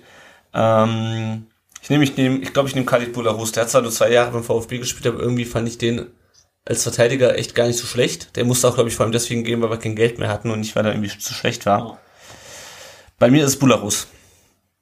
Also bei mir kann es eigentlich nur Magnon sein. Den, äh, ich, keine Ahnung, ich fand Magnon immer mega geil, also menschlich gesehen. Ähm, es ist, ich ich finde es spannend, dass es eine Person gibt, die man auf dem Platz so hart verfluchen kann, äh, mit dem man aber trotzdem jederzeit äh, super gern Bier trinken gehen würde. Und das ist so, Magnon für mich ist einfach, äh, finde ich ein grandioser Typ und äh, ja, ich bin auf jeden Fall großer Magnon-Fan. Wer ist es denn dann? Ist es Pavard dann oder? Eri, du, hast, du legst dich auf Pavard fest? Ja, ja, nee, bei mir war es ja eindeutig mit Pavard. Also ganz Dann klar, weil ich habe, ich beobachte eh, ich bin ja halb Franzose, mein, mein Papa ist Franzose, deswegen beobachte ich sowieso ein bisschen Frankreich, die Nationalmannschaft sowieso und auch die, die U-Mannschaften, was sich so ergibt. Also jetzt nicht, dass ich nun alles guck von der, von der großen Nationalmannschaft, ja, da gucke ich alles. Äh, und wenn die parallel spielen äh, mit Deutschland, dann gucke ich lieber Frankreich. weil die, da muss man ein bisschen mehr Daumen drücken bei denen. Ja, Deutschland macht's schon irgendwie. Ähm, genau, da ist er mir schon ein bisschen aufgefallen und ich war dann sehr, sehr überrascht, dass er nach Stuttgart kommt ähm, und habe mich sehr, sehr gefreut. Ja, würde ich sagen, da gibt es ein Unentschieden und dann äh, haben die Hörer jetzt das letzte Wort. Die müssen gibt's tatsächlich ein Unentschieden? Ist Pavard nicht vorne mit äh, Schindelmeiser, Pavard und... Ja, der Schindelmeiser zählt nicht. Ach so, okay. Doch, dann hat die auch, es sei denn, auch Philipp Lahm, ne? Ja. Genau, es sei denn, der Schindelmeister kommt äh, zu uns in Podcast. Äh, dann, Achso, dann, dann, dann, dann zählt sein Wort was. Okay. Dann darf er mitbestimmen, genau. Jetzt also, ist mir gerade noch was, gerade noch was eingefallen von diesem VfB im Dialog, ne? Der, der Kevin Korani hat sich ja so ein bisschen heimlich äh, in unsere Reihe gesetzt gehabt, äh, als das schon begonnen hatte, die Veranstaltung. Und äh, wir haben das so mitgekriegt, oh, der ist da. Hm? Äh, und haben mal so rüber gegrüßt, ne? Und die vorne, die, die Herren, ähm, die haben so sinngemäß gesagt, ja, wir, wir stellen ihn später vor. Und einer von den, ich glaube, der, der Jugendspiel, äh, der, der Chef dort, der, der hat halt dann irgendwann mal gesagt, ähm, ja, der Kevin weiß das ja auch und so, ne? Und da habe ich mir gedacht, ich möchte nicht wissen, was jetzt gerade auf Facebook abgeht in den Kommentaren hier während des Livestreams, weil die ja Kevin Korani vorher noch nicht vorgestellt haben. Das war ja quasi irgendwie paar Tage nach der Kevin Großkreuz Sache. Ja. So. ja, der Kevin ist ja auch, der Kevin ist ja auch da, der kann das ja auch bestätigen und so. Und die haben den ja vorher noch nicht gezeigt gehabt. Ach stimmt, ich war da auch kurz verwirrt und dachte so, hä? Wie, ja. wobei ich glaube, äh, Kurani wurde tatsächlich gezeigt. Ich wusste es dann irgendwie doch, dass es äh, Kurani ist, okay. ich. Aber ich war auch sehr verwirrt auf jeden Fall kurz. Hä, hey, wie der ist da? ja, da ich, wir mussten ja alle Telefone ausschalten, ne? wir durften ja nicht hier. Deswegen konnte ich da nicht in dem Moment gucken. Es hätte mich sehr interessiert, was da jetzt gerade abgeht im Livestream in den Kommentaren. Ah ja. Und damit hier noch ein bisschen Pfeffer reinkommt in die, in die Wahl zum Spieler der Folge, ich habe hier, ähm, ich habe auf meinem Auto hinten so einen VfB-Aufkleber. Und ihr kennt ja vielleicht diese, diese Bögen, wo so vier Aufkleber drauf mhm. sind mit dem Wappen. Äh, und ich habe ja nur eins gebraucht. Und ich habe jetzt hier noch so einen Bogen da. Da sind jetzt quasi drei Aufkleber drauf. Falls jemand einen braucht, äh, schreibt einfach einen Kommentar, weil bei eurer, bei eurem Vote sieht man ja nicht, wer was gestimmt hat. Also schreibt mal einen Kommentar unter die Folge mit, mit eurem Namen und was ihr für eine Nummer gestimmt habt und warum. Und dann könnt ihr beiden ja in der nächsten Folge dann auslosen, wem ich die Aufkleber zuschicke, ja? Das ist sehr, eine sehr gute Idee. Das ist eine wunderbare Idee. Sehr schön. Gut. Ähm, dann sind wir auch schon fast wieder am Ende unserer Folge angelangt. Ähm, ganz kurzer Hinweis noch. ganz kurzer Hinweis noch. Ähm, wir hatten es vorhin schon mal kurz erwähnt. Patreon, der Ron, der da ähm, auch bei VfB im Dialog war. Ihr habt seit kurzem die Möglichkeit, uns finanziell zu unterstützen ähm, über verschiedene Möglichkeiten. Ähm, zum einen über Patreon, das ist ein amerikanischer Dienst. Äh, es läuft, glaube ich, läuft, glaube ich, ausschließlich über die Kreditkarte. Dort könnt ihr uns einen monatlichen Betrag spenden. Der kann auch nur ein Euro sein oder zwei Euro oder mehr, wie ihr wollt. Ähm, das hilft uns, unsere monatlichen Kosten zu decken, ähm, die wir natürlich auch haben. Die sind nicht besonders hoch, aber nichtsdestotrotz fallen sie an. Da freuen wir uns sehr, wenn ihr uns unterstützt. Ähm, es gibt auch Belohnungen dafür. Wer da mehr erfahren möchte, geht einfach mal auf äh, äh, patreon.com RUDB oder einfach auf unsere Webseite. Dort findet ihr unter rund um den Brustring unterstützen noch ein paar Infos. Ihr könnt uns auch einmalige Spenden zukommen lassen über PayPal. Das hilft uns natürlich auch, weil wir immer mal wieder ähm, Anschaffungen haben, die nicht regelmäßig sind, sondern äh, einmalig. Zum Beispiel, äh, ich weiß nicht, ob ihr es vielleicht hört, wir hoffen es zumindestens. wir testen dieses Mal eine neue Aufnahmesoftware, mit der wir auch ähm, Außenreportagen äh, einspielen können und mit der die Qualität auch besser sein sollte. Ähm, das Programm äh, kostet nach Ablauf der Testphase 65 Euro, das würden wir uns gerne holen, das werden wir uns auch sowieso wahrscheinlich holen, ähm, aber wir freuen uns natürlich, wenn ihr uns dabei finanziell unterstützen würdet. Und ähm, der Tom braucht langsam ein neues Mikro. Ähm, auch das geht ja gar nicht mehr. auch das wollen wir uns besorgen und da freuen wir uns natürlich einfach über Spenden, aber es ist natürlich ganz klar, wir machen auch ohne Spenden weiter. Äh, Damit man mein Tastaturgetippe besser hört. Genau. wie, sieht's, wie sieht's aus mit, mit Sachspenden? Also wenn jetzt jemand irgendwas hat vom VfB, was er nicht mehr braucht, das kann, das er, was für euch? kann er uns gerne auch spenden, dann können wir das verlosen. Oder so, dass ja. wir das. Ja, kann man gern spenden, dann verlosen wir das. Ja, auf ja, jeden genau. Fall. Vielleicht findet sich da Fall. jemand. Ja. An dieser Stelle ähm, schon mal vielen Dank an unsere bisherigen Unterstützer, einmal der Matthias und der Ron, den ihr vorhin auch gehört habt. Die unterstützen uns bei Patreon auf dem Timo Hildebrand Level. Äh, was das bedeutet, könnt ihr euch am besten auf der Seite angucken. Äh, und die haben als Belohnung sozusagen, dass sie in jeder Folge genannt werden. Ähm, dann hat der Udo uns noch 25 Euro gespendet und der Thomas hat uns 30 Euro gespendet. Vielen Dank. Wow, äh, danke schön. Ja, an, diese, an alle Spender. Wir haben also schon einen Teil der Summe äh, zusammen äh, und wir freuen uns natürlich über weitere Spenden, damit wir für euch die Qualität unseres Podcasts noch, noch verbessern können. Genau. Ähm, dann kommen wir noch zu den iTunes-Rezensionen. Äh, ähm, das ist natürlich eine weitere Möglichkeit, wie ihr uns unterstützen könnt, äh, indem ihr natürlich uns bei Facebook liked und bei Twitter folgt und kommentiert uns einfach Feedback gebt und äh, sagt, wie ihr äh, das findet, was wir machen, unsere Blogposts und unsere Podcast-Folgen. Ähm, gibt für euch auch die Möglichkeit, uns bei, ähm, bei iTunes zu rezensieren. Ähm, wir freuen uns natürlich dann immer, wenn ihr uns dann fünf Sterne gebt, uns noch was Nettes dazu schreibt. Ähm, und weil wir uns so drüber freuen, lesen wir das auch vor. Ähm, seit dem letzten Mal hatten wir auch eine neue Rezension, nämlich von bloodred-de. Der schreibt Podcast Essential. Als Fan des VfB ist dies einer der Podcasts, um den man nicht herumkommt. Immer kurzweilig und mit den relevanten Themen macht es einfach Spaß zuzuhören. Weiter so. Nebenbei, man kann die Macher unterstützen. Ein Besuch der Homepage hilft hier weiter. Äh, und die Homepage enthält auch weitere interessante Beiträge. Schreibt ja also auch von ihm nochmal den Hinweis, wie ihr uns unterstützen könnt. Ähm, vielen Dank für diese Rezension. Ansonsten, äh, wenn ihr unterstützen wollt, sagt auch einfach, äh, erzählt auch einfach Leuten von uns, äh, sagt weiter, dass es uns gibt, ähm, erklärt ihnen vielleicht wie, auch, wie man einen Podcast runterlädt, das wissen auch immer noch nicht alle. Und das sind so die äh, Möglichkeiten, wie ihr uns unterstützen könnt.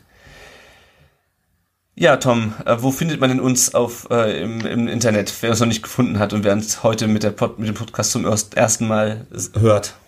Genau, uns findet man auf rundumdenbrustring.de ähm, bei Facebook findet man uns natürlich auch. Einfach nach rund um den Brustring äh, suchen. Und äh, bei Twitter heißen wir rundudbrustring. Genau. Äh, Erik, magst du noch mal kurz sagen, wo man äh, dich bei Twitter findet und wo man äh, deinen Podcast findet? Also meine, meine wichtigste Betätigung hobbymäßig ist der Kinocast, deswegen kinocast.net als Webseite ähm, iTunes Kinocast, äh, Twitter at Kinocast, Instagram at Kinocast, also das lässt sich dann leicht herleiten. ist so, wenn man kurz einen knackigen Begriff hat und nicht so einen langen. Wie, wie rund ja, um den Brustring genau. meinst du? ja, genau.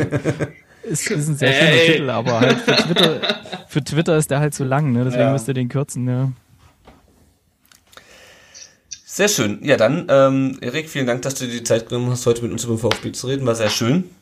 Vielen Dank für die Einladung. Ich hoffe, es war auch schön für die Hörer. Ich habe jetzt nicht ganz so viel Substanz wie eure anderen Hörer, die ihr Ach immer doch. da hattet. Ja. Du, du, hast ziemlich viel geliefert. So über Kinder hatten wir tatsächlich okay. noch gar nichts. Ja. Also, wir werden ja auch alle älter und irgendwie äh, ne, langsam kommen dann auch Kinder mal ins Spiel. Also ich fand es ganz spannend. Ja, auf jeden Fall. Gut, dann ähm, euch noch ein schönes Wochenende und ähm, bis dann. Jo, Tschüss. ciao.